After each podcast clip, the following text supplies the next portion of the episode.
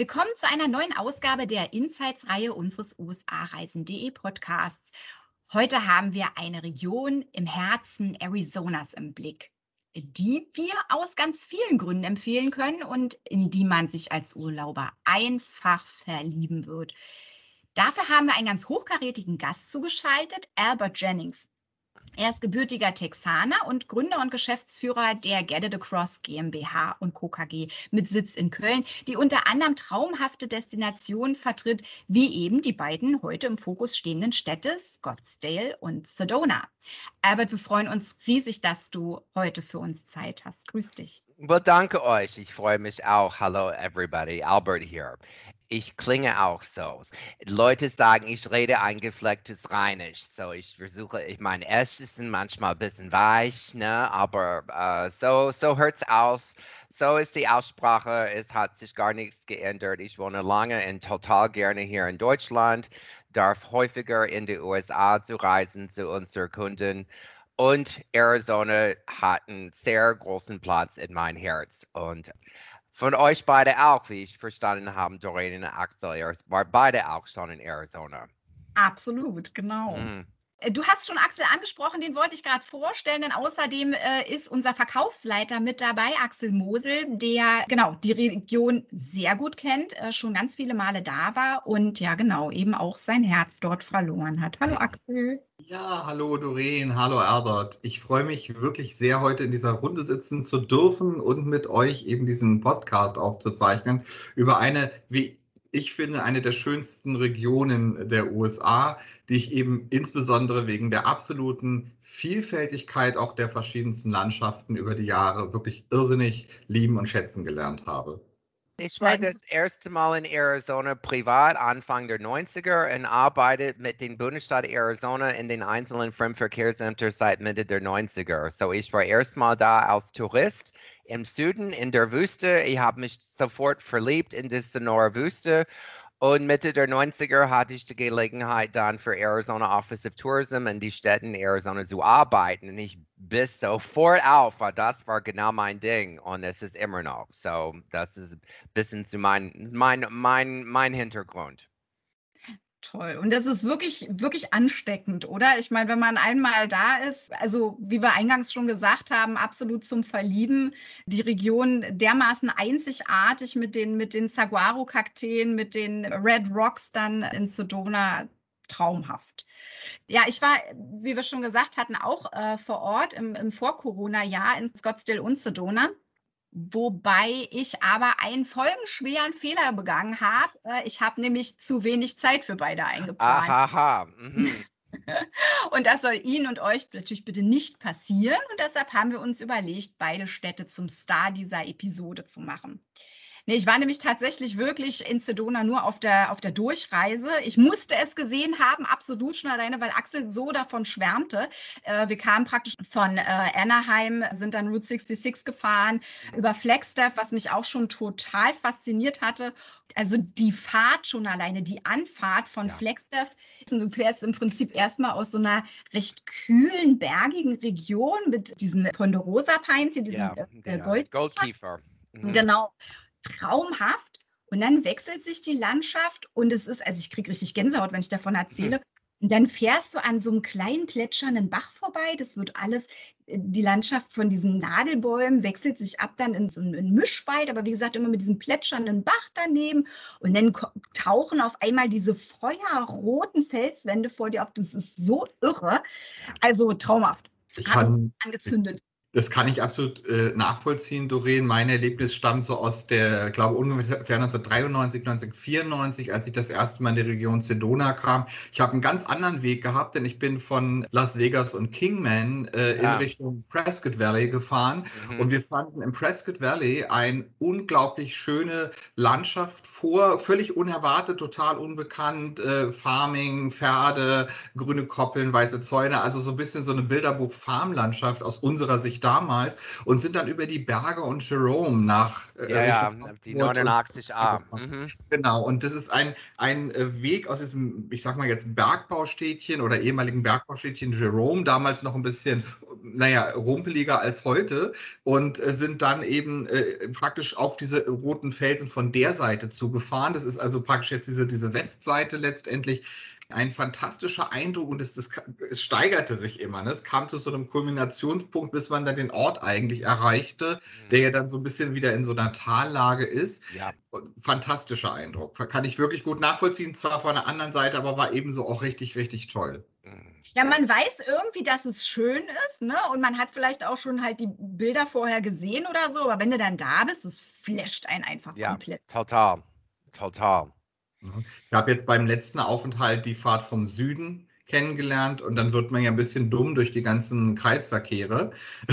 Oh, das ist lustig. Die haben Filme gemacht in Sedona, weil äh, die hatten diesen Kreisverkehr nicht. Das war ziemlich neu für die USA. Und es gab schon viele, viele Ampel, wenn man von der 17 fährt ja. in Richtung. Das war Stop and Go, Stop and Go. So dann hat das das Verkehrsamt hatte tatsächlich Videos gemacht in den YouTube dann gepostet, wie man durch eine Roundabout fährt. Und nicht rüberfährt, na, man fährt ja, herum, ja, wer ja. Vorfahrt hat, weil das war alles neu. Mhm. Das war eine besondere Herausforderung für die Amerikaner. Also das ist, glaube ich, auch ganz ungewöhnlich. Man kannte das nicht. Wir sind ja das doch schon etwas länger gewöhnt, wenn es auch in Deutschland gar nicht so sehr verbreitet war. Unsere Nachbarn hatten das ja schon viel eher, mhm. dass man eben versuchte, dem Stau damit Herr zu werden, ja. indem es permanent läuft. Aber ich war begeistert. Nur irgendwann ist einem ja gerade trieselig geworden. Und dann fragt man sich, ist es jetzt eigentlich diese fantastische Landschaft rechts und links, die man sieht, oder sind es wirklich diese, diese Roundabouts halt eben, die man durchfährt? Aber auch von allen Seiten her, egal wie, der Weg ist immer ein fantastischer, immer ein besonderer, wenn man sich dieser Stadt nähert. Mhm. Also Scottsdale liegt im Großraum Phoenix. Ich fange einfach so an, okay, Doreen und Axel? So, ähm, Großraum Phoenix ist die fünftgrößte, ja, Einzugsgebiet, Megacity, Statistical Metropolitan Area, wie das heißt in Afroamerikanisch. Also komplett Arizona ist etwas so groß wie Deutschland minus Niedersachsen. So, wenn man halt eine Deutschlandkarte überlegt, wie Deutschland aussieht ohne Niedersachsen, ist ungefähr die Fläche von Arizona. Arizona hat allerdings knapp 8 Millionen Leute. So, Deutschland hat 83 Millionen. So, um, Sehr viel von den Ländereien in Arizona sind unter Naturschutz. Die gehören indianische Stämme. Die sind Public, ja, die sind Wälder. So in komplett Arizona dürfen nur ungefähr 80 Prozent der Länder nicht bebaut werden.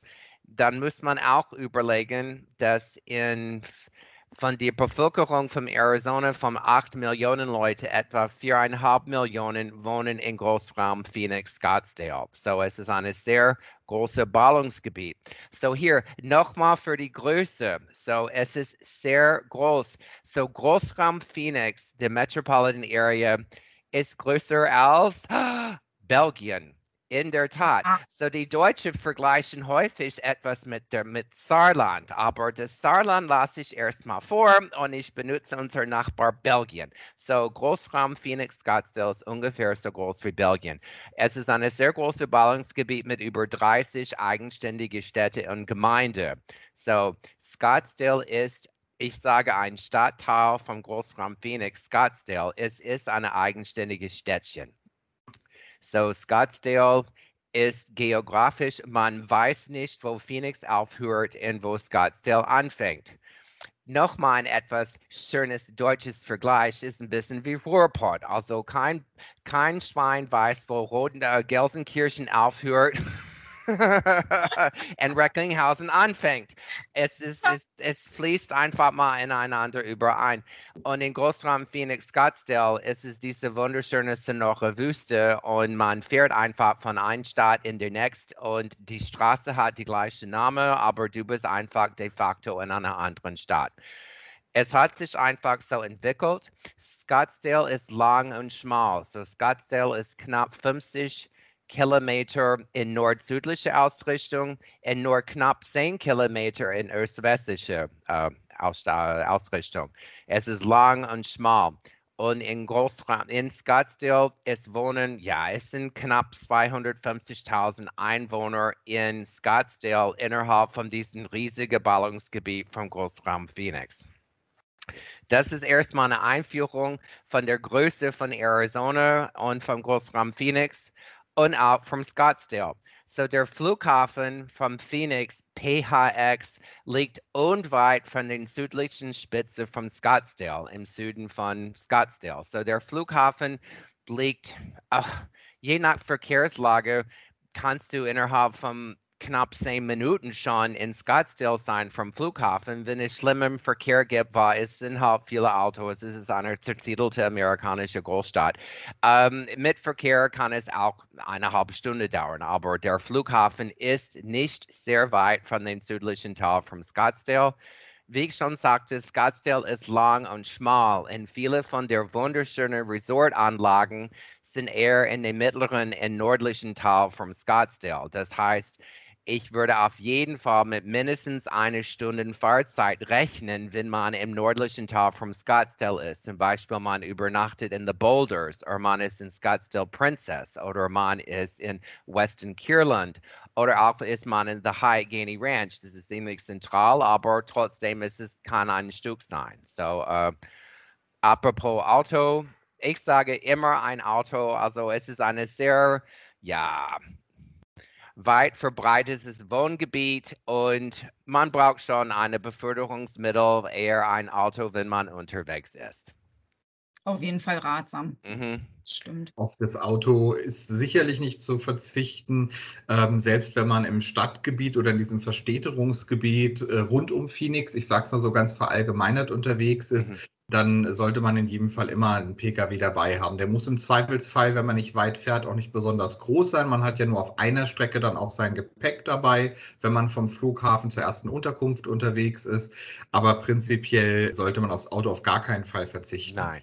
Die, der, die, öffentlichen Nahverkehrsmittel werden ja wohl weiter ausgebaut. Man nimmt das ja auch immer wieder wahr. Es ist ja da auch so ein bisschen eine Trendwende, so von den USA. ja, endlich mal. Ganz anders. Aber es ist eben nicht vergleichbar mit den äh, Umständen, die wir hier in Europa haben. Und vor allem, du hast das ja eben schon gesagt, Albert, durch die irrsinnige Dimension, die das Ganze hat, ist es ja auch ganz anders. Die stöhnen immer schon, wie groß Berlin ist. Letztendlich kann ich hier aber noch jeden Punkt ganz bequem mit dreimal Umsteigen erreichen. Ja. Äh, und es geht halt in der Nein. Dimension, die das hat, einfach nicht. Deswegen der Mietwagen ist da absolut angezeigt. Genau es sind auch viele von unseren amerikanischen begeisterte ja, Touristen sind auch gerne mit den Camper unterwegs. So, die Firma Cruise America hat die Hauptniederlassung in Großraum Phoenix.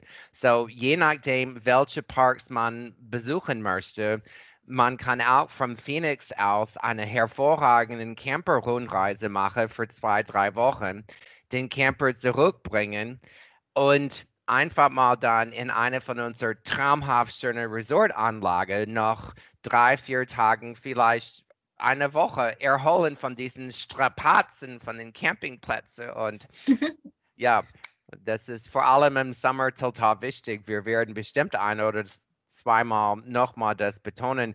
Die Preise in Scottsdale im Sommer sind der Hammer. So, es ist unsere absolute Nebensaison. Es ist schon heiß. Es ist eine trockene Hitze. Es ist heiß. Okay, Leute, es ist über 40 Grad, aber wir haben nur unter 5% Luftfeuchtigkeit. So, das ist viel besser auszuhalten Absolut. Ja, wir kommen nochmal auf unsere Hotelanlagen, aber das wohl gesagt, kann man auch mit den Camper den Südwesten besuchen und trotzdem dann Scottsdale gut einbinden, nachhinein. Äh, zum einen, weil du ja gerade diesen Entspannungseffekt nach der mhm. eventuell etwas beschwerlichen, an sich die Wohnmobile, wie gesagt, die sind ja, die amerikanischen Wohnmobile, die sind ja sehr bequem im Vergleich zu dem, was man hier aus Deutschland kennt. Sie sind ja weiter, sie sind viel komfortabler. Aber es wäre jetzt nicht unbedingt von einer Strapaze sprechen, aber man ist äh, so oder so auf kleinerem Raum, als würde man im Prinzip einen Roadtrip machen und wäre in einem, in einem komfortablen, äh, großzügigen Hotelzimmer. Nur zum Thema Erholungseffekt wollte ich sagen, Scottsdale ist doch auch bekannt für seine wunderschönen Spas, richtig? Also da ja. kann man auch fantastisch entspannen. und Auf ein bisschen. Asphalt. Es hat sich einfach über die Jahre entwickelt. So, Scottsdale, man muss es verstehen, ist ein bisschen wie die Beverly Hills vom Großraum Phoenix. Es ist einfach, wo die größte Konzentration von Resort-Hotels, von Spa-Anlagen und auch wo Golfplätze sich befinden. Es hat sich einfach mal über die Jahre so entwickelt. Es hat zu tun, dass das Wetter vor allem in den Wintermonaten und im Frühling so unglaublich toll ist wie alle Leute wissen, der arme Ami hat ganz wenig Urlaub. So, ähm, sage ich mal, das Wetter ist absolut beschissen in Minneapolis und du fliegst mit ein paar Kumpel dann nach Scottsdale und steigst ab in ein sehr schönes Hotel. Der Ami will, sage ich mal, Aktivitäten für zweieinhalb Wochen innerhalb von fünf Tagen einpacken, einfach weil er zu wenig Urlaubszeit hat. So, in der Hauptsaison, in die Hauptsaison sind die Wintermonaten, sage ich mal, vom, ja, vom Januar mittlerweile bis, ja, bis Mitte Mai mittlerweile. Es war vor bis April, also die Hauptsaison dehnt sich mittlerweile schon bis nach Mai aus. Die Hotels sind sehr gut ausgelastet und die sind nicht günstig. Also es ist schon ein sehr wohlhabendes Gegend und die Hotels sind ziemlich teuer es sind sehr viele tolle Aktivitäten. Wir gehen nochmal genauer rein, was man alles machen kann. Was wir nochmal betonen will, die meisten von unseren Gästen sind in den Sommermonaten unterwegs in der USA. Ein Fünf-Sterne-Resort in der Hauptsaison kostet schon sehr viel Geld. In der Nebensaison im Sommer kriegt man Preise, man übernachtet in einem Fünf-Sterne-Resort und man kann das Zimmer für etwa 220 Dollar bekommen aber man bleibt, man bleibt vier Nächte und zahlt nur für drei häufig. Oder man bleibt für fünf Nächte und zahlt nur für vier. So diese 200 Dollar Zimmerpreis für ein Fünf-Sterne-Resort letztendlich rückt unter 200 Dollar dann pro Doppelzimmer. Und in der Hauptsaison ist kann locker das Dreifache, wenn nicht das Vierfache sein. So, uh, nochmal, Summer in Scottsdale ist heiß. Man geht sehr früh morgens raus für die Aktivitäten und dann kann man noch länger nachmittags an der Poolanlage abhängen und Cocktail schlürfen. Ganz genau. Ganz genau. Also theoretisch, wie gesagt, unsere Hauptsaison sind ja die Sommerferien. Das ist in Scottsdale Nebensaison. Scottsdale ist in dem Moment gut günstig und wie Albert ja gerade schon gesagt hat, das fand ich eigentlich ich, ich selber war im Juno da, das ist so ziemlich die heißeste Jahreszeit, in der man da sein kann. Und es ist wirklich wunderbar, die morgendliche Stimmung in der Stadt, die ist, die ist wundervoll, die Luft ist toll. Ja. Wenn es ein bisschen heißer wird, dann kann man äh, entweder in die klimatisierte Shopping Mall oder in ein äh, klimatisiertes Museum, wovon Scottsdale äh, tolle Sachen hat. Also da ist wirklich einiges, was wir dann später noch hören werden was man machen kann. Und ansonsten genießt man halt einfach die Poolanlage. Ja. Fantastisch. Ich möchte an der Stelle unbedingt nochmal den Aspekt aufgreifen, dass man äh, Scottsdale perfekt als ja, Urlaubsresort begreifen kann, äh, nachdem man ja im Grunde den Staub auf der Haut hat. Das heißt, wenn man letztendlich in den Ferien, gerade auch in den Sommerferien unterwegs ist, ich habe schon eine ganze Reihe Familien gehabt, äh, die meiner Empfehlung gefolgt sind, äh, nach Rückgabe ihres Wohnmobils oder einfach vor Abgabe ihres Mietwagens am Ende der Tour wenigstens noch drei Nächte in Scottsdale zu bleiben, sich dafür ein schönes äh, Resort-Hotel zu entscheiden. Man hat dort häufig Anlagen mit großen Pools, wo es auch für die ganze Familie schön ist und man das Meer eigentlich gar nicht so sehr vermisst, weil es hat einen ganz tollen Urlaubscharakter. Und ich sage immer so, für alle, die so irgendwo aus den 90er Jahren kommen oder aus den frühen 2000ern, äh, es hat so ein bisschen wie diese Atmosphäre von High School Musical, wenn so ganzen, äh, Studenten im Sommer in den Resorts sozusagen, auch in diesen Golf Resorts halt eben arbeiten. Und das kann man dort so ein bisschen wiederfinden, diesen Stil, damit man eine Vorstellung davon hat, wie ist das. Und das ist eine tolle Urlaubsatmosphäre. Ich habe trotzdem alles, was ich haben möchte, um mich herum. Und ich kann eben das, was ihr beide so schön beschrieben habt, diese klimatische Besonderheit der wirklich kühlen Wüstennacht sozusagen.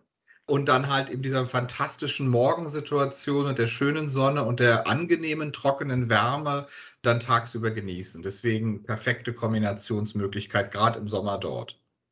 Absolut. Und wer jetzt sagt, um Gottes Willen, morgens aufstehen, ich habe doch aber Urlaub, wer zum Beispiel seinen Urlaub, ähm, wie Albert schon beschrieben hatte, mit der Fahrt vom Phoenix Airport sozusagen nach Scottsdale beginnt, der hat ja sowieso ein bisschen was mit dem Jetlag zu kämpfen. Und insofern ist das frühe Aufstehen eigentlich gar kein Problem.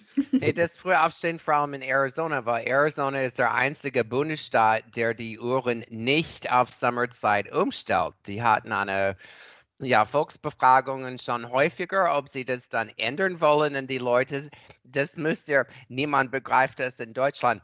Die haben in Arizona gesagt, bloß nicht, wir haben genug Sonne, wir wollen noch nicht noch eine Stunde mehr Sonne. Das brauchen wir nicht dann mit der Sommerzeit. Alles fängt ziemlich früh morgens in Arizona an im Sommer. Es ist angenehmer, vormittags unterwegs zu sein im Sommer. Und ja, abends wird es für unsere Verhältnisse als Nordeuropäer, ja, es wird früher dunkel. Einfach mal, weil die Zeiten, die, Uhr, die Uhren sind nicht umgestellt. Man geht früher auch essen, muss ich sagen, in Arizona als hier in Deutschland. Es ist nicht unüblich, dass Leute um 18 Uhr oder so oder manchmal halb sechs, hallo halb sechs, ich habe gerade meinen Nachmittagskaffee gehabt. Ne? ähm, Manchmal wollen sie gehen einfach mal früher ins Restaurant und die sind einfach mal früher zu Hause. Es sind schon Partygegenden in Scottsdale, die haben wirklich super geile Indoor-Outdoor Clubs und alles. Aber wenn man halt, ja, nicht jeden Abend auf der Pauke haut, ne, und man will einfach mal ein bisschen ausschlafen, das ist alles okay. Man geht dann früher essen und früher ins Bett und steht dann einfach am nächsten Tag, ja, früher auf, als man wirklich denkt, ich bin in Urlaub, ich will nicht so früh aufstehen, aber macht man. Ja.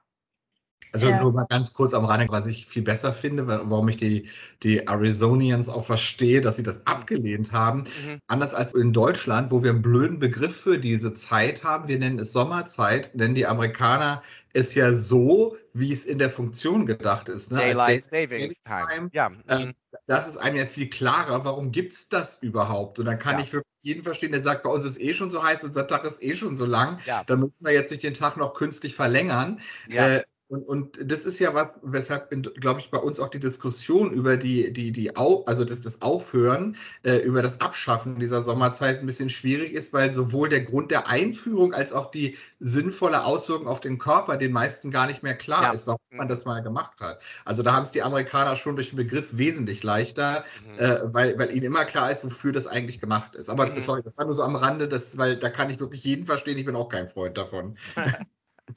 mir, ist, mir ist lieber, es ist eher Nacht, weil ich bin ja eher die Nachteule. Ja, die Nachteule. Axel, die Nachteule. Axel hat immer Jetlag. Ich, Jetlag, genau.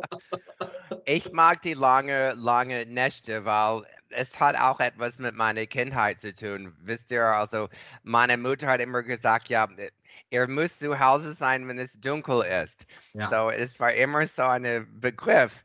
Und hier, ich finde es so klasse, du bist mit Freunden, sag ich mal, im Biergarten und oh, es ist noch nicht ganz dunkel, ich bestelle mir noch ein Bier. Die haben es noch nicht zugemacht und dann ist es 11 Uhr abends und bist du schon angestickert, ne? weil es ist noch nicht dunkel und ich bin noch nicht zu Hause. Ja, das ist auch eine, eine, geografische Besonderheit, die in Arizona noch mal stärker zum Tragen kommt, während ich sag mal jetzt Staaten wie Minnesota ja durch ihre geografische Lage ja wesentlich weiter nordwärts ist der gleiche Effekt wie bei uns. Ich sag mal, es ist schon ein Unterschied. In Flensburg wird es eine halbe Stunde später dunkel als in München. Mhm. Ja, und äh, ich sag mal, dann in Oslo ist es noch mal eine Stunde weiter und je ja. weiter man nördlich kommt, der hört der Tag dann nicht mehr auf. Mhm. Und das ist ja ein Effekt, den man natürlich gerade im Sommer auch in den USA hat, in den Südstaaten, dass die Tage eher eben kürzer sind, ja. als sie halt, sagen wir mal, in der, im Frühling und im Herbst sind. Ja. Also ist eigentlich ein Vorteil, äh, dass die Sonne eher weg ist, weil sonst wäre es wahrscheinlich 50 Grad am Tag und dann könnte man es gar nicht mehr aushalten. Also ich finde das auch dann wirklich positiv und kann dem zustimmen, Doreen. Es ist zwar heiß im Juni, das ist aber auch vor den Gewittern in der Sonora-Wüste, da ist immer sowieso nochmal so ein, so ein klimatischer Peak, ja. Aber ansonsten ist der Tag Gott sei Dank nicht so irrsinnig lang und es heizt sich nicht noch ein paar Stunden länger auf. Das stimmt, das stimmt. Besonderheit in Arizona generell sind natürlich die wunderbar unterschiedlichen Landschaftsformen. Die Geologie dieses Staates ist eben wahnsinnig interessant. Und wir haben halt eben von hohen Bergen mehr im nördlichen Bereich von Arizona, also auch äh, Flagstaff und das Colorado Plateau, bis wir dann runtergehen, praktisch über so, so, eine, so eine Mittelzone mit Mittelgebirgswellen äh, hin in die Sonora-Wüste im Süden. Dadurch so viele verschiedene Möglichkeiten. Und ich liebe das immer schon, wenn ich im Landeanflug auf Phoenix bin. Ich sehe sozusagen aus dem rechten Kabinenfenster Camelback Mountain, dann habe ich immer schon so ein bisschen Wehmut und denke, ja, schön, gleich bin ich da, gleich bin ich unten. Die Sehnsucht wird immer größer. Und ähm, das ist einfach ein, eine wunderschöne Situation. Man hat eben in der Metropolregion Phoenix ein großes Becken, was halt von hohen Bergen umgeben ist, die man halt überall, wenn man sich einmal um 360 Grad dreht, am Horizont sehen kann. Ist auch so eine ganz besondere Situation, in der sich diese Metropole halt befindet. Und Scottsdale befindet sich halt sozusagen mehr im zentralen nördlichen Bereich der ganzen Region und grenzt eben halt auch an ein wunderschönes Bergland an. Ich sage immer, es ist eine grüne, hügelige Wüstenlandschaft. Und die Leute ja, genau. sagen, das ist Perfekt. doch widersprüchlich, aber Nein, stimmt nicht. So, die Sonora-Wüste, es ist eine Wüste wegen der Mangel an Wasser. So ist die Definition von einer Wüste. Und die Sonora-Wüste ist schon eine sehr grüne, äußerst lebendige Landschaft. Es ähm, der Bundesstaat Mexiko angrenzend heißt auch Sonora. So die Wüste fängt etwas nördlich von Scottsdale an und dehnt sich über Großraum Phoenix, über Tucson und über die Grenze nach Mexiko. Und das ist die Sonora-Wüste. Das Wahrzeichen ist der riesige Saguaro-Kaktus das an sich ein Ökosystem ist. Also es nisten viele Vögel da drin, es nisten so kleine Nagetiere. Also die Wüste ist wirklich äußerst lebendig. Und ja, das ist das Wunderschöne an der Sonora-Wüste.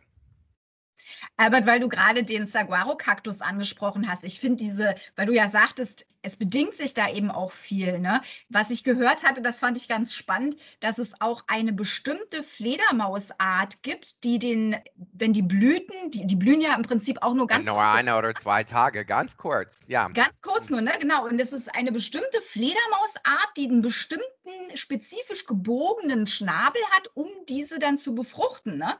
Wahnsinn, das wüsste ich nicht. Total klasse. Mir wurde erzählt, die sind erstmal mindestens 75 Jahre alt, bevor sie einen Arm bekommen. So, die Saguaro-Kakteen stehen unter Naturschutz und sie dürfen nicht gefällt oder umgepflanzt werden.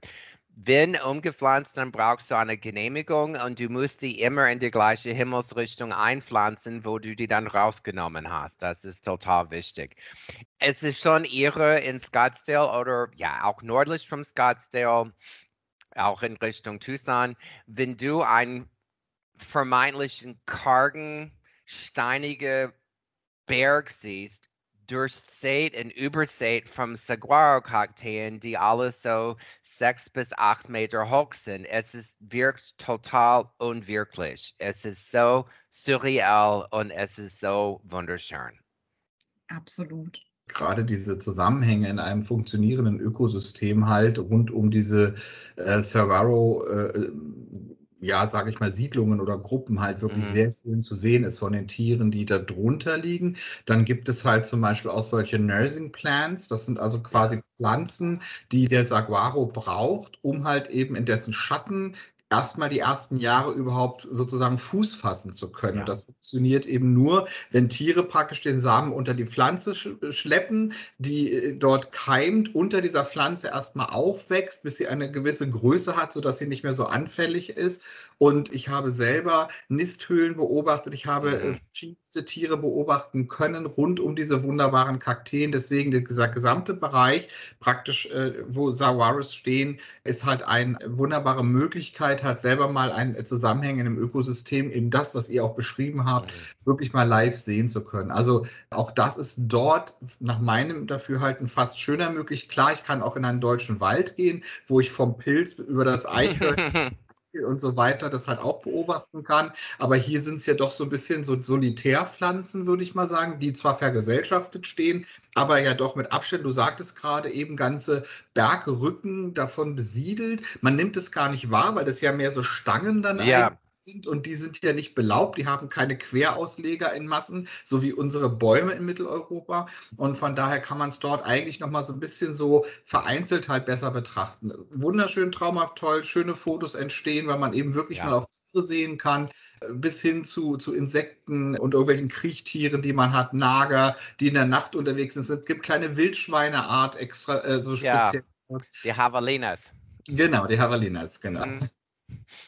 Und deswegen, ja. ähm, das ist wirklich schon sehr speziell. Die Javelinas, die äh, hört man eigentlich viel mehr am Abend, als dass man sie sieht. Die leben so im Schutze der Dunkelheit, aber man bekommt sie halt gut mit. Mhm. Klingen wirklich wie kleine äh, Schweine und die schnüffeln eben im Boden äh, nach den äh, Tieren, die sie verzehren mhm. können. Krass. Ja, also äh, tut sich eine wahre Welt auf. Absolut. Ja. Und Axel, da du das ja schon gerade so schön formuliert hattest mit dem Anflug auf den Phoenix Sky Harbor International Airport und dem Blick aus dem Fenster auf den Camelback Mountain, sei doch so gut und erzähl uns noch mal ganz fix, wie wir am besten nach Phoenix fliegen können. Ja, das mache ich gerne, Doreen, gar kein Problem. Grundsätzlich bestehen halt Non-Stop-Services aus Europa. Wir haben von ähm, London aus äh, schon längere Zeit einen täglichen Non-Stop-Flug nach Phoenix. Es ist dazugekommen jetzt ein äh, zweiter Service, der dann von American Airlines äh, geflogen wird auf gleicher Strecke. Und in der Zeit kurz vor Corona war ähm, Condor dabei, eine Strecke ab Frankfurt zu etablieren, wobei ich davon ausgehe, dass die auch wieder aufgenommen werden wird. Aber das weiß äh, Albert vielleicht noch mal besser. Ja, das haben wir. Sorry. aber zu diesen Flughäfen äh, Frankfurt und auch London natürlich ab überall in der Fläche, sprich eben auch ab Hamburg oder ab äh, München, ab Berlin, ab Düsseldorf und Köln und so weiter eben gute Anschlussverbindungen, sodass es eben auch aus aus der Fläche mit einem einfachen einmaligen Umsteigen in Europa sehr, sehr leicht ist, Phoenix zu erreichen. Meine Empfehlung gleich an der Stelle, immer, wenn ein Umstieg erforderlich ist, den auf dem Hinweg in Europa zu setzen und nicht in den USA, damit während dieses Umsteigevorgangs, der sonst erforderlich ist, nämlich müsste man die Einreisekontrollen passieren. Und das ist doch immer in gewisser Weise ein Zeitfresser, man muss auch das Gepäck nochmal rausnehmen, es muss dann wieder sozusagen neu abgegeben werden. Also auf dem Hinweg immer darauf achten, halt einen Umstieg in Europa zu haben, weil dann dieses äh, nochmalige Einchecken und diese Sicherheitskontrolle entfällt, die man dann erst in Sky Harbor hat. Und das ist sehr, sehr angenehm. Die Kapazität dort ist groß. Es ist mir nicht bekannt, dass es da zu Wartezeiten kommt. Insofern äh, die Einreise auch in Phoenix sehr angenehm gestaltet. Wie ich mitbekommen habe, sollte die Condor die Strecke wieder, ich glaube, zwei oder dreimal der Woche dann ab Sommer noch wieder in Betrieb nehmen. Das war auch der letzte Stand, den ich hatte. Mhm. Deswegen freue ich mich drauf. Auch da äh, gleich vielleicht nochmal ein Hinweis. Wir sprachen ja immer über die ganze Region und ich hatte vorhin schon erwähnt, dass ich einmal halt von Las Vegas und Kingman, was Kingman so im Nordwesten Arizonas gelegen ist, halt eben äh, in die Richtung äh, Sedona reiste. Und das ist ein wichtiges Gateway halt auch für die ganze Region im Nord- und Nordwesten Arizonas dass man halt Las Vegas als Gateway halt auch sieht. Und da ist Condor insofern eine schöne Kombination. Äh, Las Vegas und Phoenix, beide Airports kann man mit Gabelflug bedienen. Es sind Einwegmiet mit dem Mietwagen in der Regel kostenfrei ja. zwischen beiden Orten möglich. Also von daher braucht man auch nicht unbedingt die Strecke zurückzufahren, sondern kann sich wirklich ganz geruhsam sozusagen ohne eine Rundfahrt machen zu müssen, in, immer in einer Richtung bewegen. Da wir gerade bei dem Thema Mietwagen sind, das hatten wir ja vorhin auch schon mal ganz kurz angesprochen, da hat Scottsdale auch ganz gute Neuigkeiten für uns, nicht, wenn wir mit dem Mietwagen unterwegs sind? Well, es ist kostenloses Parking in Scottsdale. So es ist eine der wirklich wenigen Städten in der USA, wo Parking kostenlos ist. Und das kann wirklich eine Menge sparen. So uh, auch ein Tipp, guck mal, wenn ihr im Hotel landet, ja, Einige von den Hotels, klar, der arme Ami hat so wenig Zeit für seinen Urlaub, dann benutzt er häufig Valet Parking und Valet Parking kann teuer sein.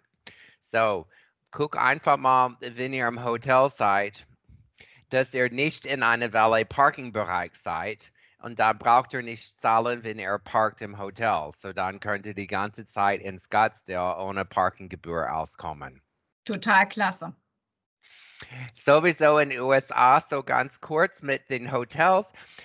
man soll das alles in Voraus buchen bei euren Kollegen bei Flamingo. Das Ding ist in den USA, ich nehme das immer Preise plus plus. So, du hast einen Ausgangspreis, aber der Endpreis kann meilenweit von deinem Ausgangspreis sein. So, wir nennen das immer Preis plus plus. Insofern, wenn ihr dann Hotels und Resorts über Flamingo gebucht haben, sind alle extra Hotel, Resort-Fees, alles ist schon inkludiert in den Endpreis, die ihr in Deutschland auch schon zahlt.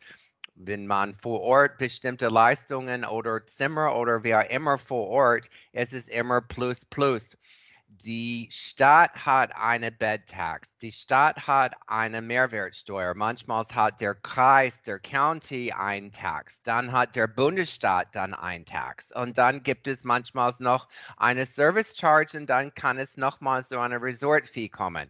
So lange Rede, kurzer Sinn du siehst ein Hotel für 200 Dollar und letzten Endes du bist bei über 260 oder so, wenn du die Rechnung und wenn du ein paar Tage da bleibst und du hast mit, sag ich mal, mit nur 600 Dollar gerechnet, dann plötzlich ist deine Rechnung fast 800. Und das das führt zu Unmut und Frustration und man manchmal denkt, man ist über den Tisch gezogen. Insofern, wenn man von in Deutschland bucht, sind die Buchungssachen viel sicherer, weil die Preise sind im Voraus klar und es ist alles mit allem inkludiert. Das wollte ich alle Leute auf den Weg gehen, einen neutralen Gastgeber wie ich möchte das dann gesagt haben. Ja. Mhm. Ein guter Hinweis, vielen Dank. Ja, aber Parking ist kostenlos. Das war der Ausgang. das war der Ausgang.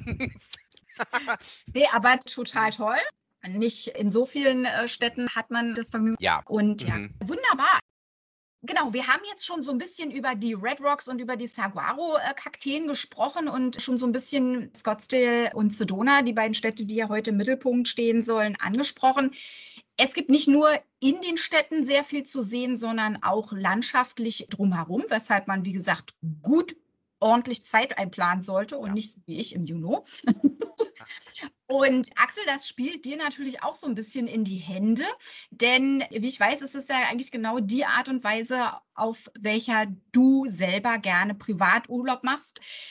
Wenig Koffer packen, wenig ein- und auspacken, aber trotzdem eben grandios viel sehen.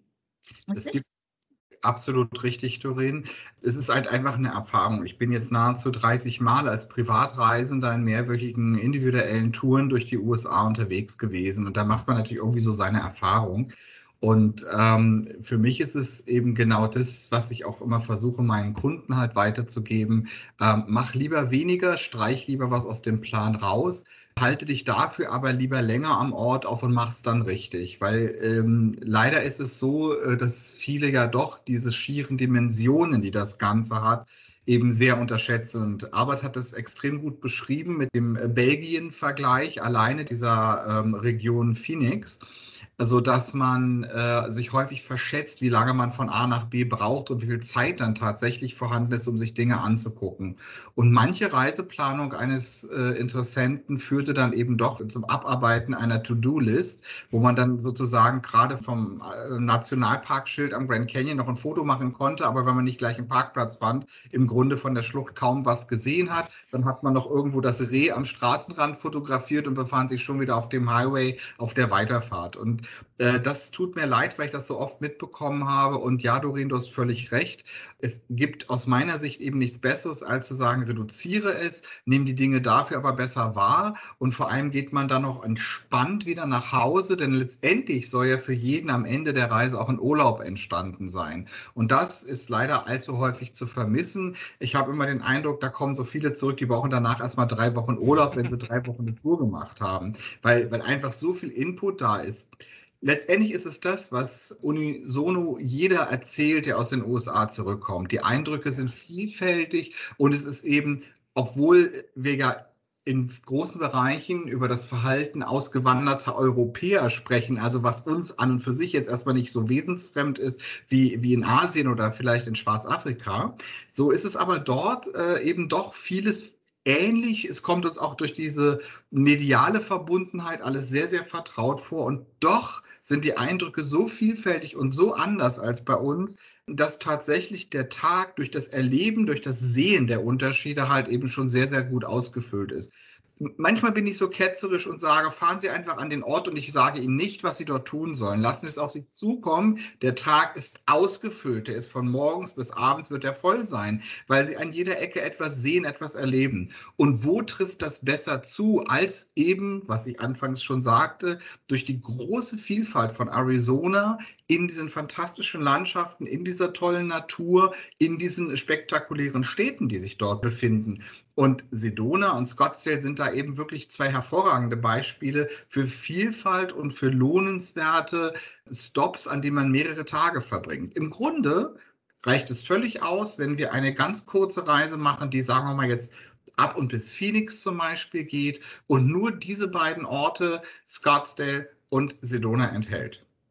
Genau, und aus diesem Grund haben wir ja eine ganz tolle neue Reise aufgelegt, die genau diesen Fokus eigentlich hat, nämlich auf wenig Koffer packen, ganz viel sehen. Weil dafür eignen sich Scottsdale und Sedona einfach perfekt. Und diese Rundreise Arizona auf bequeme Art beinhaltet vier Übernachtungen je Stadt, plus nochmal zusätzlich, und das ist natürlich äh, das absolute Highlight, eine Übernachtung am Grand Canyon. Nicht umsonst heißt Arizona ja der Grand Canyon State und das wollen natürlich sicherlich viele sehen. Aber abgesehen davon wollen wir noch mal horchen, was wir uns alles in und um äh, Scottsdale anschauen können. Vor allem, wenn man gerade angekommen ist, Doreen hat es schon angesprochen, man hat so ein bisschen Jetlag sowieso. Wenn man frühmorgens schon wach ist, dann bucht schon am ersten Tag eine Heißluftballontour frühmorgens. So, bei Sonnenaufgang. Vor allem, wenn ihr gerade von Europa aus nach Phoenix und Scottsdale geflogen seid, Ihr schläft sowieso nicht. So, dann am nächsten Tag steht einfach mal früh auf. Ihr würdet dann im Hotel abgeholt, in der Regel kurz vor 5 Uhr morgens. Und man wird rausgefahren in die Sonore Wüste.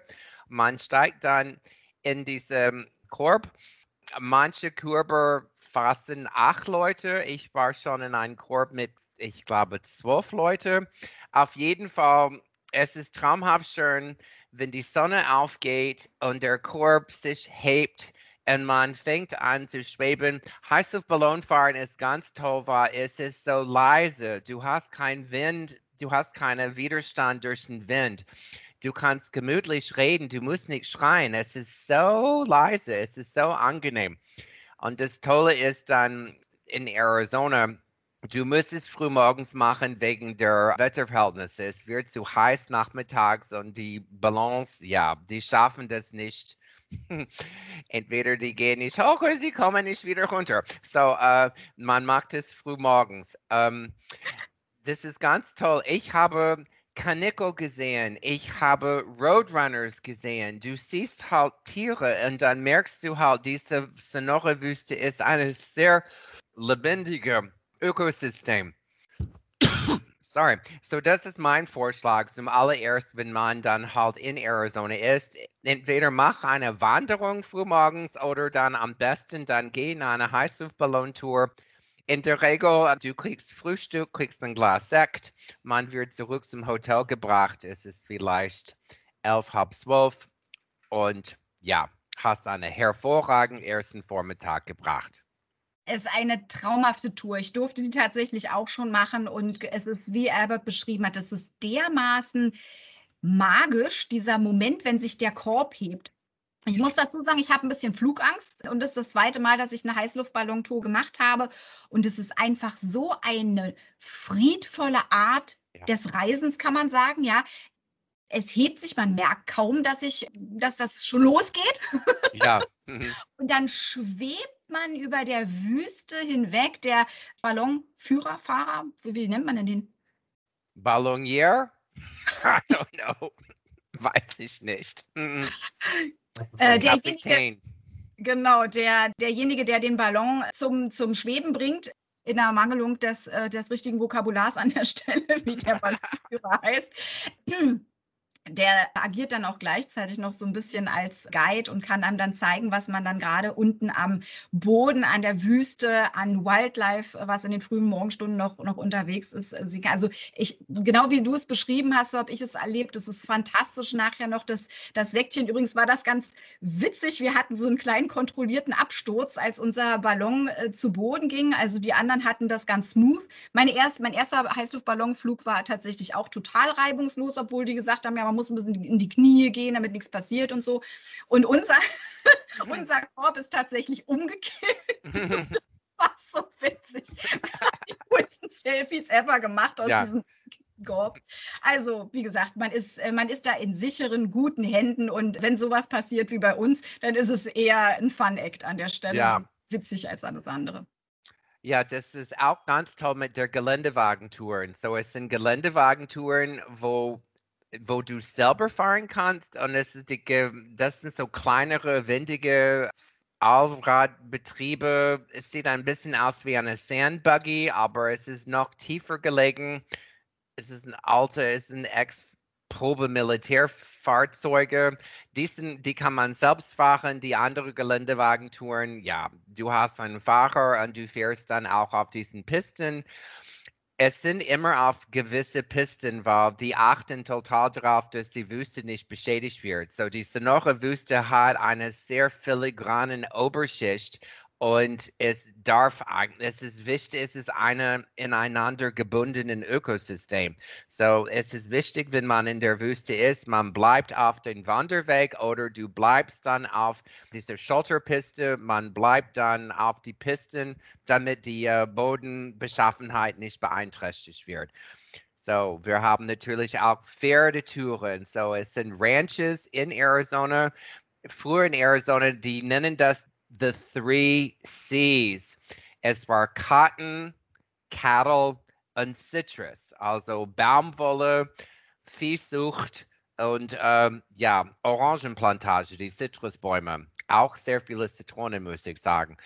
Cattle and Ranching hat immer eine große Rolle in Arizona gespielt. Deswegen sind noch sehr viele Pferdeliebhaber in Arizona und es sind sehr viele Ranches und man kann von Scottsdale aus ja, eine haupttägige Ausritt machen, auch durch die Wüste. Ist ganz toll. Natürlich haben wir viele Wanderwege. Axel hat schon Camelback Mountain genannt. Das ist das Wahrzeichen von Großraum Phoenix. Es sind schon zwei Wanderwege. Eins ist etwas steiler als der andere. Traumhaft schön, wenn man oben ist. Wir haben natürlich Fahrradwege es ist einfach, man, man will halt in der Natur sein, wenn man in, in groß, überhaupt in Arizona, also aber erstmal in der Sonora Wüste. Und auch kann ich empfehlen, in Scottsdale ist der Desert Botanical Garden. Das ist äh, in dem südlichen Teil von Scottsdale, es ist unweit von dem Zoo und es ist eine traumhafte Anlage mit Wüstenpflanzen aus der ganzen Welt. Und es, er beschreibt nochmal, es ist viele verschiedene Gärten innerhalb dieser eine gigantischen Anlage mit Beschreibungen von den verschiedenartigen äh, Wüstenpflanzen aus der ganzen Welt. So man kriegt, man versteht dann mehr halt, wie das Saguaro, wie die Sonora Wüste als Ökosystem funktioniert, wenn man der Desert Botanical Garden besucht hat. Die haben auch einen sehr netten Café. Man kann draußen sitzen. Es ist traumhaft schön. Kann ich auch sehr gut empfehlen. Ganz, ganz, ganz toll. Mhm. Also das kommt auf jeden Fall auf die Bucketlist. Gut, sehr gut. Was man auch dann weiter nördlich bei Scottsdale, man vermutet das nicht, es sind sehr viele Stauseen. So, wir sind in der Wüste, aber es ist schon Wasser vorhanden. So, um, es ist Lake Roosevelt, Saguaro Lake, Canyon Lake. Man kann auf diese Lakes auch so Stand-up-Paddling machen, total schrill. Diese Kakteen, die ein, diese Saguaro-Kakteen wachsen wirklich auf diesen felsigen Bergen schroff und wirklich fast bis zu der Wasseroberfläche. Es sieht total schrill aus. So, wow. das ist auch, was man nicht vermutet, ist auch die äh, die Wassersportmöglichkeiten in der Wüste etwas außerhalb von Phoenix. Sehr beliebt ist der Apache Trail. Das ist etwas östlich von Scottsdale. Wir haben auch den McDowell Preserve. Das sind alle wunderschöne Kakteen übersäten Bergen mit halt Schotterpisten und ja, teilweise asphaltierte, teilweise ja, Schotterpisten, aber gut befahrbare Straßen. Traumhaft zu fahren. Man kann total gut so eine Sprittour machen dann über die Apache Trail. Ich würde das auch als eine halbtägige Ausflug machen vom Scottsdale aus, damit man reich, ausreichend Zeit hat, wenn man zu Lake Roosevelt kommt und zurück. Denn auf dem Weg liegt ja auch noch ein bisschen was, was interessant sein kann, zum Beispiel Goldfield Ghost Town. Mhm. Und das, wie heißt es schnell, helft mir mal mit dem Namen, äh, also der Lost Dutchman State Park. Der Lost Dutchman State Park, genau. Und das, mhm. und das Museum, ja, komme ich jetzt nicht drauf. uh. Ey, da, weißt du, wo die Movie Ranch ist? Ja, Mit wo Elvis Kapelle steht, wo er gesungen hat. Genau. Bei Tortilla. Wie heißt Ja, das? genau, vor, bei Tortilla Flats, nicht? Bei Tortilla Flats, ne? Traumhaft schöne Strecke. Traumhaft schöne Strecke. Es ist so schroff, aber wunderschön und es kann so grün sein. Und das ist, was ich so, ich sage immer wieder, eine grüne, hügelige Wüstenlandschaft, weil es ist schon widersprüchlich, aber es ist eher surreal und surreal in Arizona. Absolut. Mhm. Aber das Scottsdale Museum of the West, das hattest du schon, mhm. schon erwähnt gehabt, ne? Mhm. Wolltest du dazu? Well, das ist, es ist ziemlich neu. Es hat vor, ich glaube, drei, vier Jahren aufgemacht. So, das Scottsdale Museum of the West Scottsdale war halt, man vermutet es jetzt nicht, weil die Stadt ist sehr modern und es ist sehr modern und es sind sehr viele, ja, bisschen schickimicki, aber Scottsdale hat schon einen Western-Hintergrund. Ich habe das schon erwähnt mit Cattle, Cactus und Citrus. Die Geschichte von Scottsdale geht schon auf Ranching und Viehzug zurück. Und das Scottsdale Museum of the West ist eine, ja, Museum und es erklärt einfach mal, wie die europäischen Siedlungen vonstatten gegangen sind und wie die Ranches und diese Western-Kultur in Arizona und vor allem in Scottsdale damals Fuß gefasst hat. Es ist in Downtown Scottsdale. So Downtown Scottsdale wir haben schon gesagt, es gibt Free Parking. Es gibt auch einen kostenlosen Shuttle-Service innerhalb der Innenstadt. Es ist so eine kostenlosen Shuttle und es macht etwa 15 Stops unterwegs in Scottsdale. So, wenn man nicht alles zu Fuß machen möchte, kann man einfach mal bei der Trolley-Service einfach mal einsteigen, ein- und aussteigen. Die, Innen ja, die Innenstadt von Scottsdale ist überschaubar Wobei die Entfernungen sind schon größer, einfach mal, weil es ist alles größer in den USA, größer, weiter, höher. Es sind viele Boutiquen, so wo früher vielleicht diese Western-Kultur war. Es sind ein oder zwei Kneipen, so Canteens, also echt Saloons, wie man das sich noch vorstellt. Um, ähm, es sind sehr viele Boutiquen, es sind sehr viele Kunstgalerien, es sind sehr viele kleine Restaurants. Es ist eine sehr schöne Stadt, einfach mal zu bummeln. Es gibt einfach mal viel zu sehen. Es gibt einen Kanal, so Arizona, Großraum Phoenix ist, ja, die, äh, die Europäer kamen und haben festgestellt, mein Gott, es war früher eine Kultur hier und deswegen heißt die Stadt Phoenix, war Phoenix aus der Asche. So es waren indianische Siedlungen da schon vor tausende von Jahren und die haben ausgefeilte Bewässerungskanäle gebaut, damit das Wasser etwas östlich von der Salt River, von den Bergen dann in Großraum Phoenix kommt, von den Ackerbau. So, als die Europäer kamen, dann haben sie halt die, ja, ich will nicht sagen Ruinen, also die Aqua, die, äh, die Kanäle waren noch da und viele von diesen Kanälen sind wieder mal aktiviert worden und sind wichtig für die Wasserversorgung für, uh, für komplett Arizona. So es gibt einen Kanal, die läuft, und dieser Kanal läuft quer durch Scottsdale und es ist Teile an der Entertainment District und Teile, ja, auch wo die Restaurants sind und direkt gegenüber ist Scottsdale Fashion Square. In Scottsdale Fashion Square das Beste ist das größte Einkaufszentrum in den Südwesten der USA. Es sind wirklich, ich weiß nicht, sind hunderte von Geschäften da. Die vergrößern wow. das und vergrößern das immer wieder. Ja, es gibt immer Sales in den USA für irgendeinen blöden Sinn. So kann man immer dann Sales, Sales, Sales. Manchmal kannst du auch dann bei der Infocenter einfach mal nachfragen. Gelegentlich sind Couponhefte da. So die Couponhefte, du gibst 500 Dollar aus, aber du hast gerade 300 gespart. Ne? So, äh, oh, wie viel muss ich ausgeben, bis ich etwas spare? Okay, ja. so es sind viele Coupons, kann man, soll man immer nachfragen, wenn man in Scottsdale Fashion Square ist, ob Couponbücher da sind. Die freuen sich immer auf deutsche, auf ausländische Gäste und sind wirklich sehr freundlich und hilfsbereit. Und wenn Couponbücher da sind, dann kriegt er sicherlich einen.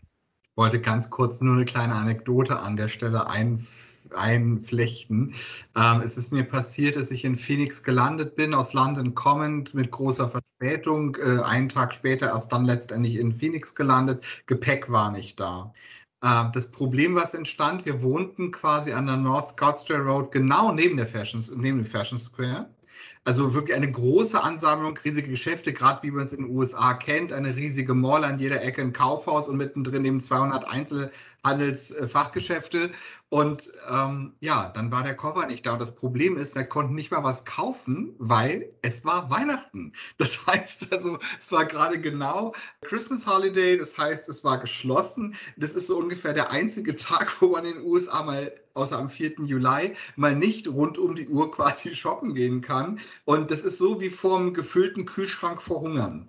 Also es war ganz furchtbar, äh, dass wir da saßen ohne, ohne Nachtwäsche, ohne alles und hatten äh, keine Möglichkeit, was zu kaufen, obwohl wir vor der größten Mall praktisch gesessen haben. Also es war schon ziemlich pervers. Aber gerade was du beschreibst, aber genauso habe ich es auch empfunden, äh, dieser Kanal der Diagonal im Grunde durch mhm. das, sag mal jetzt, Geschäftszentrum mhm. ja verläuft mit äh, Wegen entlang äh, beider Uferseiten. Eigentlich ein schöner Punkt, wo man sich auch aufhalten kann. Und ich finde mal, Wasser bringt nochmal so eine besondere Atmosphäre in, in einen Ort. Auch wenn es hier ein Kanal ist, das stört nicht. Also es muss kein natürlicher Flusslauf in dem Falle unbedingt sein oder ein See. Es ist auch so wirklich sehr hilfreich. Ich möchte da gerade noch mal auf den Bereich äh, südlich für dieser, dieser Fashion Square Region hinweisen, dieses sogenannte Old Town Scottsdale, wo Albert eben schon erzählt, es gibt ja wunderbare Galerien und ich finde, es lohnt sich eben gerade auch äh, an der äh, eigentlichen Hauptstraße. Äh, das ist eben die North Scottsdale Road in dem Bereich halt sozusagen die Straßen rechts und links einfach mal ein bisschen reinzulaufen, drunter zu zu laufen. Ähm, das heißt, gerade im Bereich der ehemaligen Main, der First Avenue und First Street, das sind so viele Gegenden, wo halt auch Galerien sind, wo halt eben schöne Geschäfte sind. Vor allem, was uns Europäer so ein bisschen vertraut vorkommt, eigentlich aus alten Western. Filmen. Man hat heute noch den Eindruck, die Straße ist relativ breit und rechts und links stehen immer noch Gebäude mit Vordächern und mit Hölzern, ja. wo man das Erd draußen dran binden kann. Mhm. Also dieser Baustil äh, gibt einem heute noch einen Eindruck von dem, wie eigentlich Scottsdale mal und wie man sicherlich auch in dem Museum gut nachvollziehen mhm. kann, äh, wie sich Scottsdale der 1 so entwickelte und ist so ein bisschen auch exemplarisch eigentlich für das Bild, was uns Europäern durch die, äh, ich sag mal so ein bisschen diese Western-Filme äh, ja auch eigentlich vermittelt worden ist. Natürlich völlig modern, natürlich in einer ganz anderen Form, aber eben komischerweise immer noch erkennbar. Mhm. Total. Ich finde, Scottsdale hat auch so, so wirklich sehr facettenreiche Stadtviertel. Also ein Stadtbummel kann von der einen Ecke zur anderen völlig anders aussehen. Und ich habe in, in Old Town Scottsdale, wie du beschrieben hast, Axel, den Besuch sehr, sehr genossen, weil man wirklich wie eine kleine Zeitreise machen kann. Also es sieht wirklich, wirklich putzig und urig aus. Man kann da so viele, man findet da so viele tolle Fotomotive, ganz toll. Und dann eben aber auch gleichzeitig wieder die glitzernde Waterfront. Ach, Wir haben schon den Arts mhm. District angesprochen, aber mhm. da gibt es, glaube ich, auch diesen Art Walk, ne? Einmal ja, in der Woche. Donnerstags. Immer am Donnerstags. Und da ist bestimmt auch gut was los, oder? Ja, weil äh, die Boutiquen sind alle einfach mal länger auf. Es sind viel mehr Leute einfach mal abends auf der Straße. So, uh, ja, der Army, der geht nicht so viel zu Fuß, ne? Aber du beim, beim Art Walk und dann in Downtown Scottsdale, es sind dann halt natürlich mehr Leute unterwegs. Und wie wir alle drei gesagt haben, es ist schon Leben entlang des Kanals. Also es sind Restaurants entlang der, des Kanals und ja, das Schöne ist in Scottsdale, wir haben das schon gesagt, es ist warm, aber es ist eine trockene Hitze. es gibt sehr viele Indoor-Outdoor-Dining-Möglichkeiten. So manchmal, ja, du kannst sehr gemütlich draußen unter einer Schirm sitzen und dein Schirm hat seine Dampfwasserspruhanlage irgendwie drin. So, äh, du sitzt draußen, es ist angenehm cool, weil die Luft wird regelmäßig berieselt dann mit Wasser, mit kaltem Wasser. Und das ist wirklich sehr angenehm für draußen sitzen und Abendessen draußen. Essen sowieso, das ist immer Thema, wenn man reist, wo gehe ich essen? So, okay, ich bin Ami und ich komme aus, ja, ich bin Texaner. Ich bin vernarrt in mexikanisches Essen und man kann wahnsinnig viel gut mexikanisch auch in Scottsdale und in Arizona essen überhaupt. Guacamole. So Avocados in Deutschland kommen entweder aus Israel oder aus Spanien. Und die sind steinhart und die sind immer hart. Und du machst sie endlich mal auf nach zwei Wochen, weil du willst es essen. Und innen drin ist es noch gelb und strähnig. Und du willst es einfach nicht essen. So, die Avocados in den USA kommen entweder, ja, die kommen hauptsächlich aus Mexiko und die sind dunkelgrün und weich und so gelbgrün innen drin, dunkelgrün und so schmackhaft. Die schönen mexikanischen Restaurants, die machen dann die Guacamole direkt am Tisch. So, es kommt dann so ein Beistelltisch und der Kellner hat die Avocado, schlägt die dann auf und hat seine Tomaten, hat seine Gewürzmischung Wichtig ist ein bisschen Kreuzkümmel, finde ich, und Knoblauch natürlich und Zwiebel und Salz und Pfeffer und Zitrone. So, dann wird die Avocados aufgeschlagen und dann wird es direkt ähm, vor deine Augen vorbereitet und dann hast du deine leckeren Körbchen von Dorito Chips, also Tostada Chips und hat man das Guacamole gleich da. Lecker, so bitte einmal rüberreichen. ja, bitte. Vor allem, ja, also ihr versteht alle, was ich meine mit der Avocados. Und äh, nichts gegen die Landwirtschaft in Europa oder in Israel, aber es sind einfach mal andere Qualitäten von den Avocados in den, ja, in, in den Amerikas. Also wir sind dann doch eher wie in, ich sag mal jetzt Minneapolis, wenn ich da eine Avocado esse, die hat auch ein paar Flugstunden hinter sich. auch aus anderer Region als dort, wo sie einfach beheimatet ist. Ja. Das stimmt, da, da, habt ihr, da habt ihr völlig recht. Da Albert ja so ein äh, fantastisches Plädoyer für äh, Guacamole und äh, mexikanisches Essen äh, gehalten hat, habe ich tatsächlich wirklich auch extrem gut in, in Scottsdale gegessen. Und ein kulinarisches Erlebnis will ich auf jeden Fall noch teilen. Ich war bei Brian's Black Mountain Barbecue im Norden von Scottsdale, im Stadtteil Carefree. Sowas von unfassbar gut Essen. Das ist ein äh, sehr, sehr nettes Etablissement. Man hat also, Albert, wie du das beschrieben hattest, auch Outdoor-Seating und man kann da traumhaft sitzen, viele kleine Lichterketten, äh, ein bisschen grün, wirklich schön. Drin, du machst die Tür auf und es strömt dir ein, ein Smoker-Geruch in, also es ist wirklich, also es, es tropft schon aus den Mundwinkeln nur beim Türauf. so ja. unglaublich.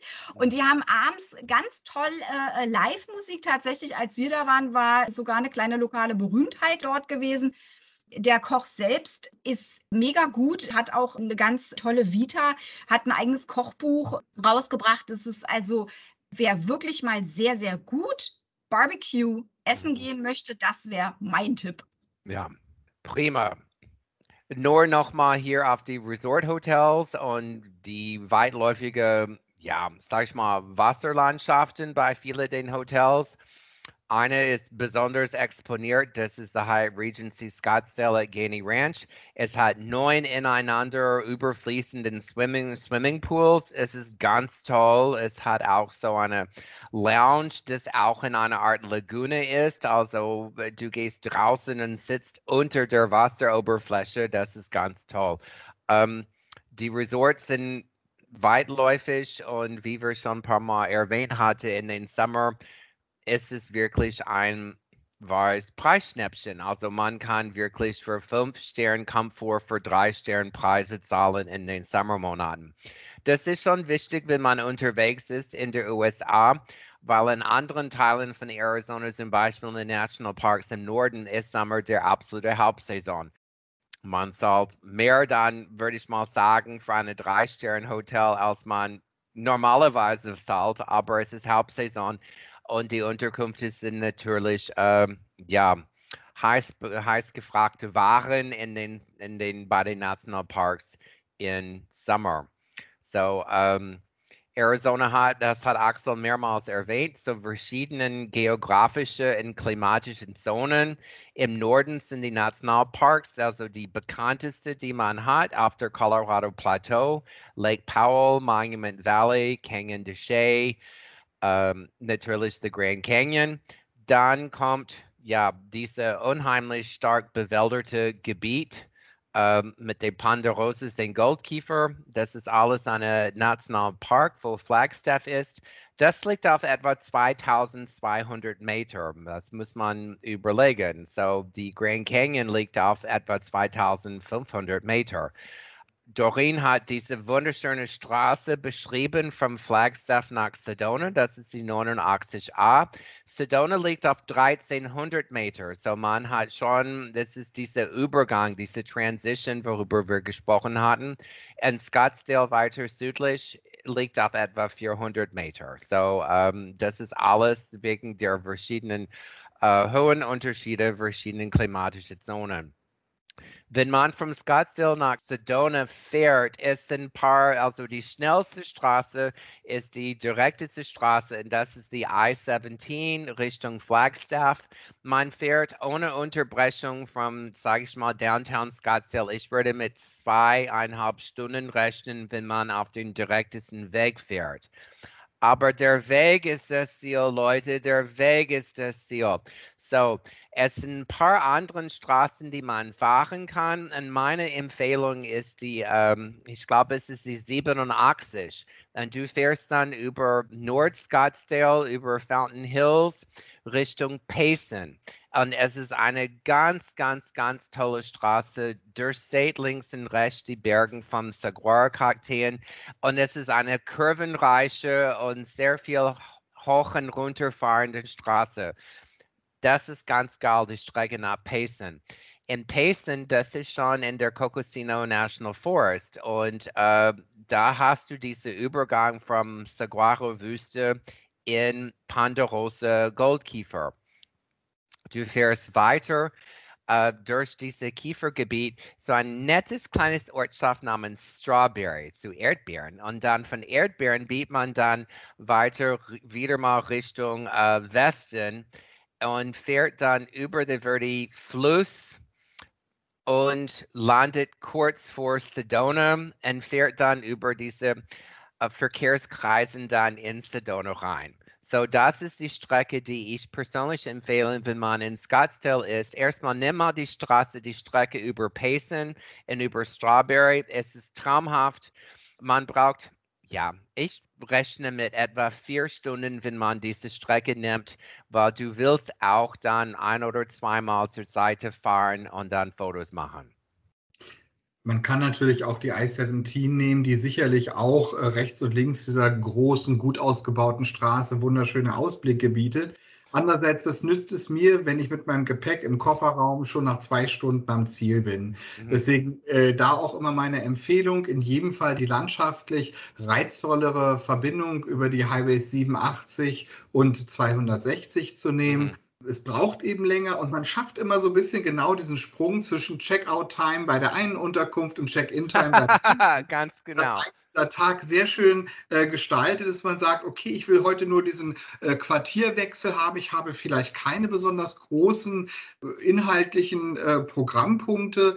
Was ich vielleicht noch ergänzen möchte, wenn ich von Strawberry Comet auf der 260 wieder nach Süden fahre, lohnt es sich eventuell gleich auf der Fahrt in Richtung Sedona einen ganz, ganz kurzen Abstecher halt eben zum äh, Lake Montezuma zu machen und zum sogenannten Montezuma Castle. Das sind äh, praktisch äh, Felsbauten, sogenannte Cliff Dwellings, die man äh, nicht nur im Mesa Verde National Park in Colorado, sondern eben auch hier sehen kann, wer sowas noch nicht gesehen hat. Es ist nicht wahnsinnig groß, aber man hat einen Parkplatz, den man leicht erreichen kann. Von dort ist es eine kurze Wanderung innerhalb eines Flusstals und oberhalb des Flusses in der Wand kann man dann eben Montezuma Castle, das sogenannte Montezuma Castle, sehen. Ist kein Programmpunkt, der einen drei, vier, fünf Stunden aufhält, aber äh, was man eventuell auf dieser Fahrt gleich gut mitnehmen kann, bevor man dann das Etappenziel Sedona erreicht.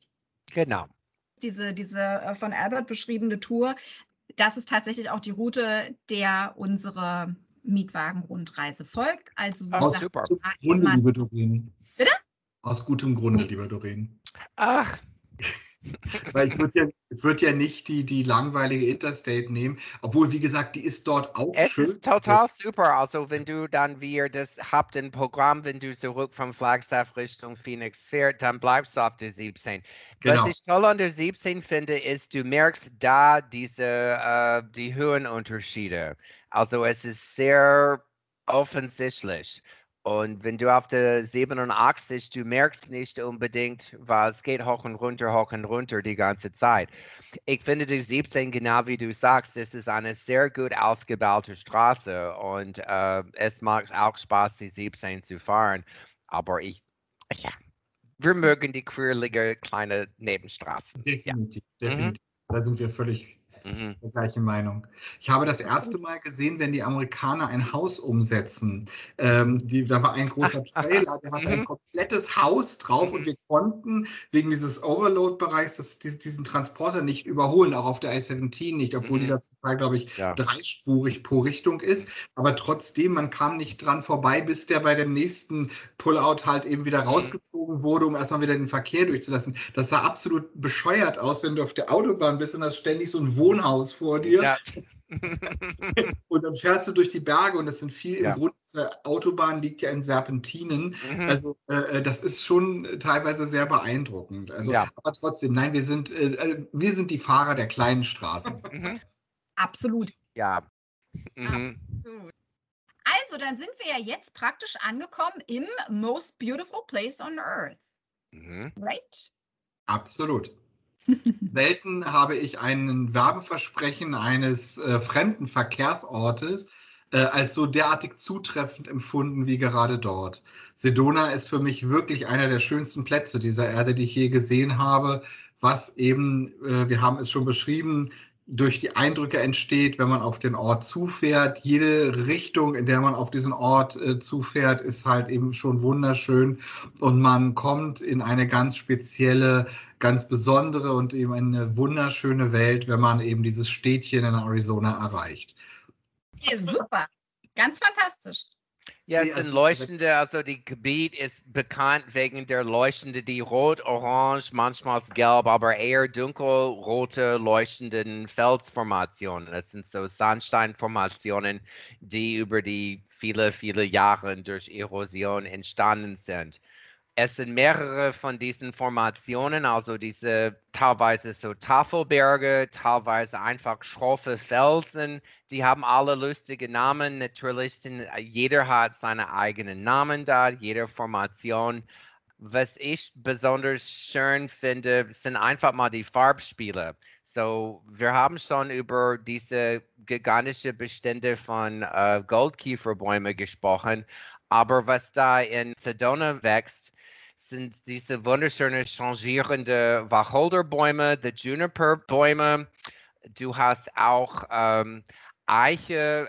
Du hast einfach mal, es ist dieses Farbspiel, was ich so schön finde, weil du hast dunkelgrüns und changierenden dunkelgrüne gegenüber, also hinter diesem leuchtenden orange-rote Hintergrund. Und die Wolken spielen auch immer eine schöne Rolle in Arizona wegen des Lichts, egal ob man in der Wüste ist oder hier in diesem Übergang, diese Transition Zone. So die Luft, äh, die Lichtspiele mit den Wolken sind ganz toll, auch dann für die Farbspiele und ähm, ja, über den ganzen Tag wegen des äh, Winkels, des Lichtwinkels auf den Sandsteinen kommen einfach mal anderen Farmers zur Geltung. Die Steine sind auch rot, weil die sind sehr eisenhartig und ja, es sind, das war religiöse, magisch anziehende Punkte auch für die Ureinwohner in der Gegend und es hat immer noch magische anziehende Kräfte für viele Leute.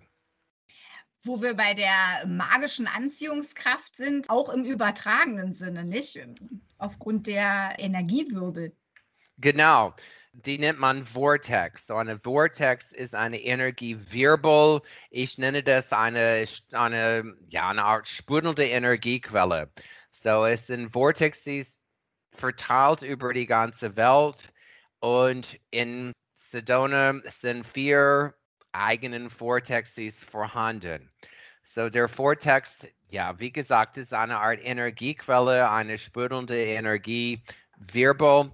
Es hat zu tun mit einer gewissen Erdgebundenheit. So wenn Leute empfänglich, sage ich mal, für ich will nicht nur sagen Esoteriker, aber es geht schon in die Richtung. Es hat zu tun, dass man einfach mal im Reinen mit sich selbst ist und mit der Natur. So, Sedona selber strahlt einfach mal nochmal eine absolut friedliche, in sich, sag ich mal, man ist eins mit sich selbst und man ist eins mit der Natur. Die ganze Gebiet Sedona fördert halt dieses Gefühl. Und für Leute, die besonders empfänglich sind für solche Energieströmungen, sind die Vortexes wahre Ortschaften, wo sie einfach mal Energie von der Erde bekommen und auch Energie an die Erde geben. So, es ist so für mich eine Art Yin und Yang. Es ist nicht ungewöhnlich, wenn man wandert geht, dass man halt meditierende Leute auf den Weg trifft in Sedona. Ähm, du bist auf einem total abgelegenen Wanderweg und sind Leute vor dir auf einer Yogamatte und sind gerade mit einer Yoga-Übung oder sind tief in sich versunken das ist nicht ungewöhnlich. Es ist Sedona. es ist die Macht der Vortexes. Ob es die Macht der Vortexe ist oder nicht, möchte ich jetzt mal gar nicht weiter ausführen. Ich kann mhm. es nur für mich als ganz normalen Besucher dieser Stadt mhm. eben beschreiben, dass diese gesamte Stadt, diese ganze Natur, diese Umgebung, dieses Zusammenspiel der fließenden Wasser, der roten Felsen, du hast gerade die Junipers äh, schon äh, erwähnt, diese mhm. Wacholderbüsche, alles das, dieser blaue Himmel, diese besondere Location, äh, lässt einen tatsächlich äh, sehr dankbar werden für, und das ist jetzt kein christlicher Ansatz, für die Schöpfung an sich, wie auch immer sie jetzt entstanden sein mag, spielt jetzt keine Rolle. Aber man ist wirklich mit, mit, man steht mit offenem Mund da und ist einfach nur beeindruckt. Und das führt zwangsläufig zu einer sehr ich sag mal, ja, fast schon religiösen Stimmung, einer vielleicht eher meditativen Haltung, die man einnimmt. Und äh, man, man äh, reduziert sich auch, man, man bleibt stehen, man nimmt es wahr, man spricht weniger, man versucht keinen Lärm zu machen und so weiter. Ich glaube, dass das einfach wirkt. Und zwar wirkt es auf jeden, äh, der es zulässt, der eben leider nicht Doreen nur auf der Durchreise diesen Platz erlebt, sondern der wirklich mal zwei, drei Tage Zeit hat, das einfach auf sich zukommen zu lassen. Und wie gesagt, da muss man keinen besonderen Zugang zur Esoterik oder ähnlichen Dingen haben. Es kommt einen einfach an. Absolut, das, das glaube ich. Und ja, ich habe ja schon zugegeben, dass es ein Fehler war. Aber tatsächlich sage ich auch immer, man braucht immer noch einen Grund, um nochmal hinzukommen. Und mhm. äh, tatsächlich auf der Route ließ es sich nicht anders gestalten. Aber insofern habe ich jetzt äh, wieder einen weiteren Grund, nochmal äh, eine weitere Arizona-Reise einzuplanen. ganz toll, ganz toll. Mhm. Es gibt dieses Act Like a Local. Mhm in Sedona, das finde ich eben gerade ganz gut, weil das spricht eben dieses Verhalten nochmal eben an, dieses, was eben alles so anders ist in Sedona. Vielleicht magst du dazu irgendwie nochmal ein Wort verlieren? Well, das Schwimmverkehrsamt hat eine ganz tolle Infoseite auch kreiert. Es heißt Sedona The Secret Seven. Und das sind Sachen wie, wo sind die schönsten Ortschaften, ein Picknick zu machen? So, wo kann ich die Sternbeobachtung am besten machen? Ähm, wo kann ich eine Weinverkostigung machen? Wo sind die Weinanbaugebiete, die Weingüter dann in der Nähe? Äh, wo sind die besten Fahrradwege? Wo kann ich am besten meditieren? So, es sind Themen, die halt act like a local, es ist live like a local, es sind Sachen, die auch die Leute von Sedona gerne selber machen. Und das wurde zusammengeführt von unseren Kollegen vom Fremdverkehrsamt aus Sedona Secret 7 mit halt diesen sieben Themenbereichen und sieben Ortschaften pro Thema, um Sedona halt leer kennenzulernen. Wir haben, und das ich habe das kurz erwähnt, die Weingüter. So Arizona hat auch Weingüter. Es wird längst natürlich nicht so viel Wein produziert wie in Nachbarstadt Kalifornien. Aber sind gewisse Weingebieten in und um Sedona und auch weiter südlich in und um Tucson. So die Weinanbaugebieten in Sedona, es sind wieder Flüsse. Wir haben alle die Flüsse und das Wasser schon erwähnt du hast die Verde River und du hast Oak Creek Canyon. So Oak Creek selber fängt an zwischen Sedona und Flagstaff und diese Bächlein dann fließt runter und es sind auch State Parks und wunderschöne Bademöglichkeiten entlang Oak Creek. Oak Creek dann meandert weiter und geht rein in der Verde River und in der Verde Valley. Verde ist heißt grün auf Spanisch. So in diesem Talgebiet sind auch die Weinanbaugebieten, so Richtung Cottonwood, etwas südlich. Diese Straße, die 89a vom Flagstaff über Sedona, geht weiter bis nach Prescott. Und das ist auch diese wunderschöne Panoramastraße. Axel hatte schon erwähnt mit Jerome, also diese alte Geist, also wir sagen Geisterstadt es ist nicht so geisterhaft. Es sind vor allem viele Harley Davidsons und Bikers unterwegs. Es sind so zwei geile so Biker Bars in Jerome. Ich wollte bei Wein bleiben und nicht bei Bikers und Bier. So, ähm, die Weinanbaugebiete bei Cottonwood sind sehr gut zu besuchen, Es sind ähm, Verkostigungen, Möglichkeiten dort. Was ich besonders mag in Cottonwood is the Verde Valley Railroad. So das ist eine historische Eisenbahn. Das hat auch, das geht auch dann auf diese Silberminen-Geschichte von Arizona zurück. Tagebau war immer wichtig, ist immer noch wichtig. Wir haben viele Kupfer. Ähm, Tagebaumöglichkeiten in Arizona. Da in Cottonwood von der Verde Canyon Railway, es ist eine historische Eisenbahn. Du bist auf offenen Wagen, sag ich mal, und du fährst in diese Verde Valley rein. Was besonders schön an diesem Gebiet ist, es sind tatsächlich Nests. Das Wort auf Deutsch habe ich mir sagen lassen, ist ein Horst.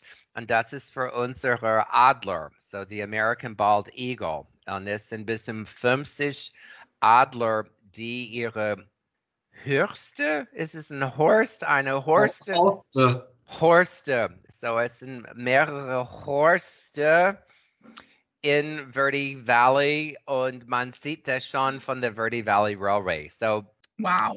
Das ist, es ist einfach mal eine offene eine offene Bahnfahrt ist was Geiles und du fährst, es ist nicht schnell, also wir fahren vielleicht höchstens 40 Stundenkilometer. Also es ist, fährt nicht schnell, es tuckert dann einfach mal hier in diesen, diesen Flussbett, neben dem Flussbett hoch. Traumhaft schön und das ist eine wirklich eine sehr schöne, wenn man in Sedona ist, du kannst einen ganztägigen Ausflug auf der 89a weiter südlich machen wenn du bis nach Prescott fährst, Prescott war der alte ähm, Hauptstadt von Arizona, als es noch kein Bundesstaat war, als es ein Territorium war. Es ist ein nettes Westernstädtchen in Prescott. Dann von Prescott aus dann auf der Rückfahrt dann Jerome halt Stop machen, Cottonwood und dann zurück nach Sedona. Ist ein ganztägiges Ausflug auf diese berühmte Panoramastraße 89a. Axel, hast du nicht sogar die Verde Canyon Railroad schon gemacht? Ich hatte das ganz große Glück, schon vor wenigen Jahren, ich glaube vor drei Jahren, auf dieser äh, Eisenbahnstrecke zu mhm. fahren. Mit zwar auch modernerem Wagenmaterial. Mhm. Also dieser Zug wird aus unterschiedlichen Wagentypen mhm. bestückt. Dazu vielleicht nochmal, man fährt dieses Stück bis äh, Perkinsville. Das ist eigentlich ein heute in dem Sinne nicht mehr richtig vorhandener Ort. Man, man hält im Grunde so ein bisschen nachher in einem etwas schon der breiteren Tal, wo der Zug dann sozusagen wendet und wieder zurückfährt nach Cottonwood. Aber die Fahrt durch den Canyon, durch diese wunderschöne Landschaft entlang des Flusses, es sind auch kurze, ganz kurze Tunnelstrecken dazwischen. Ja. Das ist ja ein Eindruck und danke der Arbeit für diesen schönen Hinweis. Im mhm. offenen Wagen ist das mhm. natürlich noch mal ganz besonders, wenn man dann auch durch Tunnel fährt. Das ist ja ein Eindruck, den man sonst eigentlich eher nicht hat und eben auch mhm. nicht im Auto mhm. oder eben auch nicht im Zug. Von daher sehr schön. Es ist eine sehr gemütliche Fahrt mit, wie gesagt, teilweise auch schon sehr altem Wagenmaterial. Und es gibt die Möglichkeit dort quasi, ich sage es jetzt mal so, in einer Art erster Klasse zu fahren. Da hat man sehr bequeme Ledercouchen, mhm. auf denen man sich dann mehr hinfläzt als sitzt. Äh, man hat mit Kupferplatten äh, äh, oder mit Kupferblech beschlagene Tische. Äh, das Ganze noch mit solchen Rugs, solchen äh, indianischen äh, kleinen Teppichen und Decken, mit denen die Wagen dann von innen so ein bisschen dekoriert und ausgekleidet sind. Man bekommt zu essen und zu trinken in dieser Komfortkategorie nenne ich das mhm. jetzt vielleicht einfach mal. Das unterstützt diesen ganz besonderen Eindruck. Aber wer wohl das Besondere erleben möchte bei diesem Zug, sollte schauen, ob man sich einen Platz im Caboose-Wagen ähm, äh, sozusagen reserviert. Da gibt es nur begrenzte Plätze. Man hat, es ist im Grunde ein Wagen, der am Ende eines Zuges fährt. Wir kennen das alle, aber keiner hat wahrscheinlich gewusst, wofür das ist. Das ist ein kleiner Waggon, der praktisch oben äh, so einen Ausguck hat auf dem Dach. Das ist also irgendwie ein kleines bisschen höher. Man hat nochmal wie so, ein, wie so ein Oberlicht, wie so ein Fenster. Und aus dem konnte man nach vorne, zur Seite und nach hinten schauen, um den Zug abzusichern. Das war natürlich vor langer Zeit nicht ganz unerheblich wichtig. Mhm. Und äh, da standen also letztendlich immer Menschen drin, die halt eben die Umgebung beobachteten und die brauchten ja einen Rundumblick. Da nützt einem also natürlich ein Waggondach nichts. Mhm. Und folglich gibt es hinten diesen ganz kleinen Aufbau und man steht dort etwas erhöht, um oben rausgucken zu können. Und man kann diese Plätze jetzt eben auch exklusiv reservieren. Das wäre nochmal meine Empfehlung, speziell zu der Verde Canyon Railroad. Super. Total cool. Und ist nicht auch, weil du hattest ja schon die indianischen Accessoires im Zug angesprochen, haben wir nicht auch eine schöne Möglichkeit, auf den Spuren der Ureinwohner zu wandeln, ganz in der Nähe? Ist doch Tussi gut, ne? Habe ich es richtig ausgesprochen? Ja, Tussi gut. Ja, das ja. ist wirklich unweit von Cottonwood. Das ist direkt da. Wie das ist eine von den. Ja. Route an, die Arbeit gerade beschrieben hat. Wir mhm. kommen halt eben von Jerome nach Cottonwood zurück, fahren dann vielleicht mit dem Zug und dann könnte der nächste Stop halt eben Tusigood National Monument sein. Das ist eine kleine Siedlung auf einem Hügel, der oberhalb einer Schleife des Verde River liegt. Und äh, man hat dort äh, aus verschiedenen äh, Jahrhunderten Gebäude. Die älteren Gebäude sind vor 1000 vor Christi Geburt und liegen alle in verschiedenen Etappen über diesen Hang, über diesen kleinen Hügel gestaffelt bis das etwas später verlassen wurde. Die letzten Gebäude stammen, glaube ich, so aus dem 14. Jahrhundert nach Christi Geburt. Äh, zumindest sind diese Grundmauern halt alle da. Es gibt einen ganz tollen Eindruck, das zu sehen und es steht im Zusammenhang mit den mit anderen äh, indianischen Kulturen in, in diesem Verde Valley und ähm, eben auch letztendlich mit Montezuma Castle. Sorry, ich wollte dich da jetzt gar nicht ausschalten, so, aber ich bin da Nein, das ist super. Sorry. Genau, was man da ist, aber wir betonen nochmal, man soll in Sedona mehrere Tage übernachten, weil du lässt dein Gepäck in dein Hotelzimmer und hast einen Ganztagesausflug mit sehr vielen verschiedenen Gebieten und ja, obwohl es alles in der Verde Valley ist, die Landschaften sind auch unterschiedlich, wenn du unterwegs bist. In Prescott wirkt einfach völlig anders als Cottonwood. Es ist eine andere Landschaft da. Und auch der, der Watson Lake, hattest du den schon angesprochen? Well, Watson Lake ist ganz toll. Das liegt außerhalb von Prescott und es ja, das hat so schräge ja, Granitsteine. Es ist eine unheimlich, nochmal, ich sage, es ist teilweise der Landschaft in Arizona wirken surreal. Und das ist auch ziemlich surreal, weil das Wasser in diesen Granitstein, ja, das ist ähnlich wie eine Sequoia auf dem Berg, ne?